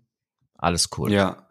Okay, Falk, sehr, sehr cool, ähm, dass wir meine dritte Meinung hören zu Sachen, über die wir uns sonst immer wieder unterhalten. Äh, das bringt auf jeden Fall sehr nice. viel Frische mit. Ähm, hat mir sehr viel Spaß gemacht. Eine abschließende Frage vielleicht noch. Wo siehst du dich ja. selbst in fünf Jahren karrieremäßig? Oh, in sowas bin ich immer sehr scheiße. Ähm, weil ich hätte dir vor fünf Jahren nicht sagen können, dass ich hier sitze, mit dir spreche und die Projekte, an denen ich die letzten Jahre gearbeitet habe, das war nicht absehbar. Vor fünf Jahren, wenn ich ganz ehrlich bin, vor fünf Jahren war ich broke und wusste nicht, äh, wie ich meine Miete zahle. Krass. Okay. Das war, war eine miese Phase in meinem Leben. Und ähm, habe da überlebt, ob ich äh, überlegt, ob ich äh, mich bei Moja, ich, das gibt's glaube ich nur in Hamburg, äh, bewerbe und äh, das ist so ein so ein Fahrservice. Mhm. Ähm, äh, ob ich mich da als Fahrer bewerbe, weil ich irgendwie gucken muss, wie ich über die Runden komme. Deswegen kann ich das nicht sagen, wo ich in fünf Jahren bin. Ich hoffe, ich bin auf jeden Fall gesund. Das äh, hat mir dieses Jahr auf jeden Fall gezeigt. Ich hatte dieses Jahr gesundheitlich ein bisschen Nervereien. Das ist tatsächlich das Wichtigste. Ich hoffe, ich bin gesund, weil wenn ich gesund bin, dann kann ich relativ zuversichtlich sagen, dass ich in fünf Jahren nicht broke bin, sondern dass ich äh, viele interessante Ideen und Projekte von dieser, ich, ich mag das Wort Bucketlist nicht, aber von meiner von meiner Projektliste, was ich da an, an Themen habe, die mich, die mich interessieren. Es hat immer was mit Hip-Hop ja. zu tun, das ist ganz schrecklich. ähm, aber ich habe so viele interessante Geschichten, Stories, Zusammenhänge und, und Sachen, die mich interessieren, dass ich die erzählen kann, weil das ist tatsächlich etwas aus den letzten fünf Jahren, weil die Sachen, die ich jetzt mache, die biete ich schon seit 15 Jahren an. Mhm habe ich aber außer Kaffee und Kekse habe ich dann nie viel bekommen. Ich habe dieses Jahr tatsächlich auch verstanden, warum, weil die Themen, die ich anbiete, bei den Menschen, wo ich das angeboten habe, äh, nicht interessant waren. Die waren nicht anschlussfähig, weil die Verantwortlichen zu dem damaligen Zeitpunkt, die waren Boomer oder Generation X, aber Weiß, Weißkultur, weiße Kultur. Das heißt, wenn ich Beatles, Rolling Stones oder was weiß ich, Pearl Jam, Alice in Chains, wenn ich Nirvana, wenn ich sowas angeboten hätte, dann hätte ich Aufträge bekommen. Ich habe aber ganz andere Thematiken angeboten, also schwarze Kultur, Black Generation X, weil ich bin Generation X. Die Themen bin ich nicht losgeworden, weil die Entscheider damit nichts anfangen konnten. Und jetzt, das hat sich jetzt ganz krass geändert in den letzten Jahren. Diese Leute sind, was weiß ich, in Rente gegangen. Und die Menschen, mit denen ich jetzt zu tun habe, die verstehen plötzlich, was ich denen anbiete. Und jetzt kann ich plötzlich diese ganzen Sachen abarbeiten, ja. die ich da schon lange ja. stehen hatte. Und deswegen, ich gehe davon aus, dass es in den nächsten fünf Jahren alles nur noch besser wird. Ähm, aber wo ich konkret bin, Hoffentlich hier und gesund. Ja. Das, Das das, wird sich zeigen. Ich wünsche dir auf jeden Fall alles Gute für deine Gesundheit. Dankeschön. Wünsche dir weiterhin viel Erfolg mit deiner Projektliste und wer weiß, vielleicht, ich habe schnell gelernt. Ja, ja, also schauen Genau, wir mal. vielleicht sprechen wir uns ja in fünf Jahren einfach nochmal wieder. Ja, wo bist du denn in fünf Jahren? Gute Frage. Also vor fünf Jahren hätte ich äh, nicht mal gewusst, dass ich irgendwann einen äh, deutscher Podcast hab. So, das Siehst du? genau, da kann sich viel ändern. Vielleicht hast du, vielleicht hast du in fünf Jahren ein, ein Deutsch-Rap-Content-Unternehmen. Wer weiß. Das wäre zum Beispiel so eine, das steht auch auf der Liste. Das kann ich tatsächlich mal aussprechen, weil das gar kein Problem ist. Ähm, dass es noch kein richtiges Content-Haus gibt, das sich darauf konzentriert, die spannenden Geschichten des Hip-Hops zu bündeln und in unterschiedlichen Formatierungen anzubieten und zu erzählen. Das, das müsste noch mal kommen. Das wird vielleicht nicht ich sein, irgendwer wird es vielleicht machen, aber vielleicht bist Ja, du das. gute Idee auf jeden Fall. Ja, äh, Miss- Mr. Rap habe ich mir direkt notiert. Ähm, Geil. Ja, läuft. Mr. Rap ähm, hat ja ein Buch rausgebracht, wo es eben so die Ja. ähm, die ganzen Geschichten so ein bisschen gebündelt hat. So das ist ein Ansatz, aber Ja. hast du völlig recht. In den letzten Jahren ist so viel passiert und ich weiß noch früher habe ich so ich bin so mit mit Agro Berlin aufgewachsen. Ich fand das alles total spannend und ähm, habe mir dann immer die Wikipedia-Beiträge durchgelesen und da stand eigentlich auch alles dazu, was du wissen müsst, wissen musst. Aber Ja. das funktioniert jetzt gar nicht mehr. Wenn man jetzt auf einen Wikipedia-Eintrag geht von keine Ahnung wem, das ist, es passiert so viel und man kriegt so viel mit durch Social Media, das kann ja gar nicht mehr irgendwo zusammengefasst werden, weil halt alles so schnelllebig ist und weil ja damals die Stars mal bei einem TV-Auftritt waren, aber ansonsten hat man ja von denen nichts Ja. mitbekommen und äh, heute macht äh, jeder äh, Rapper, jede Rapperin jeden Tag eine Instagram-Fragerunde und haut da irgendwelche Sachen raus. Mal schauen. Aber du, das, das Ding ist, äh, es ist ja sozusagen in, in Formaten zu denken oder in, in ähm, Formen, in dem Sinne, dass man sagt, okay, du hast jetzt gerade das Buch angesprochen, es gibt, gibt, klar kann man Bücher machen, das wäre so eine Version, man kann aber auch Dokus machen, ähm, da wäre es dann länger, man kann serielle Dokus machen, man kann aber auch fiktional machen, das sehen wir jetzt mit Rheingold, das ist ja Mhm.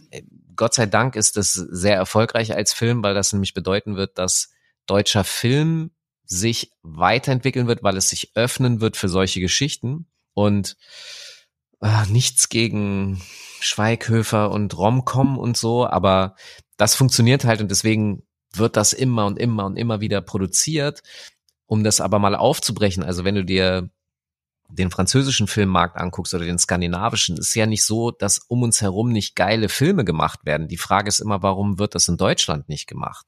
So, und das hängt einfach damit zusammen, weil sich keiner traut und mutig genug ist, da reinzugehen und die Strukturen auch so sind, also wo, du musst ja irgendwo die Kohle herbekommen. Und das ist ein Problem und das Rheingold funktioniert, ist auf jeden Fall. Four Blocks ist zum Beispiel ein guter Opener dafür gewesen, dass man serielle Formate erzählen kann.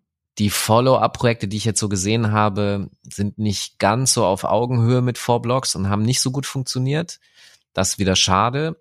Aber nur, wenn man in diese Bereiche reingeht und hochqualitative und gute Sachen erzählt, die dann funktionieren, dann kann man so eine Kultur aufbauen, weil Deutschland ist so ein unfassbar ängstliches Land auch. Ja, da habe ich die Hoffnung, dass da noch viel passieren kann und ich, ich will solche Sachen sehen. Ich will geile Podcasts hören, wo solche, solche, äh, du hast es vorhin eine Audiodoku genannt. Genau sowas. Ja. Ich will geile Audiodokus. Ich will hier, äh, Dope Kid macht geile Comics. Mega, diese Halloween Edition ist so, Ja, so Mann. geil. Ja. So, ich will das, ich will, ich will geile Cartoons, ich will, äh, also ich kann mir da sehr viel vorstellen. Ähm, es ist eben immer noch eine Frage von Investitionen. Das ist aber eben, wie gesagt, sehr viel besser geworden, weil alles, was ich eben die letzten 15 Jahre nicht losgeworden bin, jetzt, es kommt jetzt langsam. Und deswegen in fünf Jahren, es wird sehr spannend im, im deutschen Hip-Hop. Ja, ich bin auch sehr gespannt, sehr gespannt. Gute Idee auf jeden Fall mit diesem äh, Content, ähm, ja, die ganze History, die passiert ist sozusagen, ähm, mal, mal zusammenzufassen. Mal schauen. Genau. Super, hat mich gefreut auf jeden Fall. Mich auch. Wir hören uns wieder. Wir hören uns wieder, äh, wir bleiben in Kontakt. Äh, sehr, sehr cool. Danke dir für deine Zeit und ähm, alles Gute. Cool. Ja, das war das Interview mit Falk Schacht. Wir hoffen, es hat euch Spaß gemacht. Wenn ihr ab sofort nichts mehr verpassen wollt, dann folgt uns gerne da, wo ihr uns gerade zuhört. Wir sprechen jede Woche über neue Releases und Gossip aus der Szene. Außerdem stehen auch schon die nächsten Interviews an und checkt gerne auch unsere Instagram-Seite. Da posten wir täglich Deutschrap-News, also Deutschrap-Plus auf Instagram und TikTok abchecken. Wir wünschen euch eine schöne Woche und hören uns nächsten Montag wieder. Macht's gut und bleibt gesund. Macht's gut. Ciao, ciao.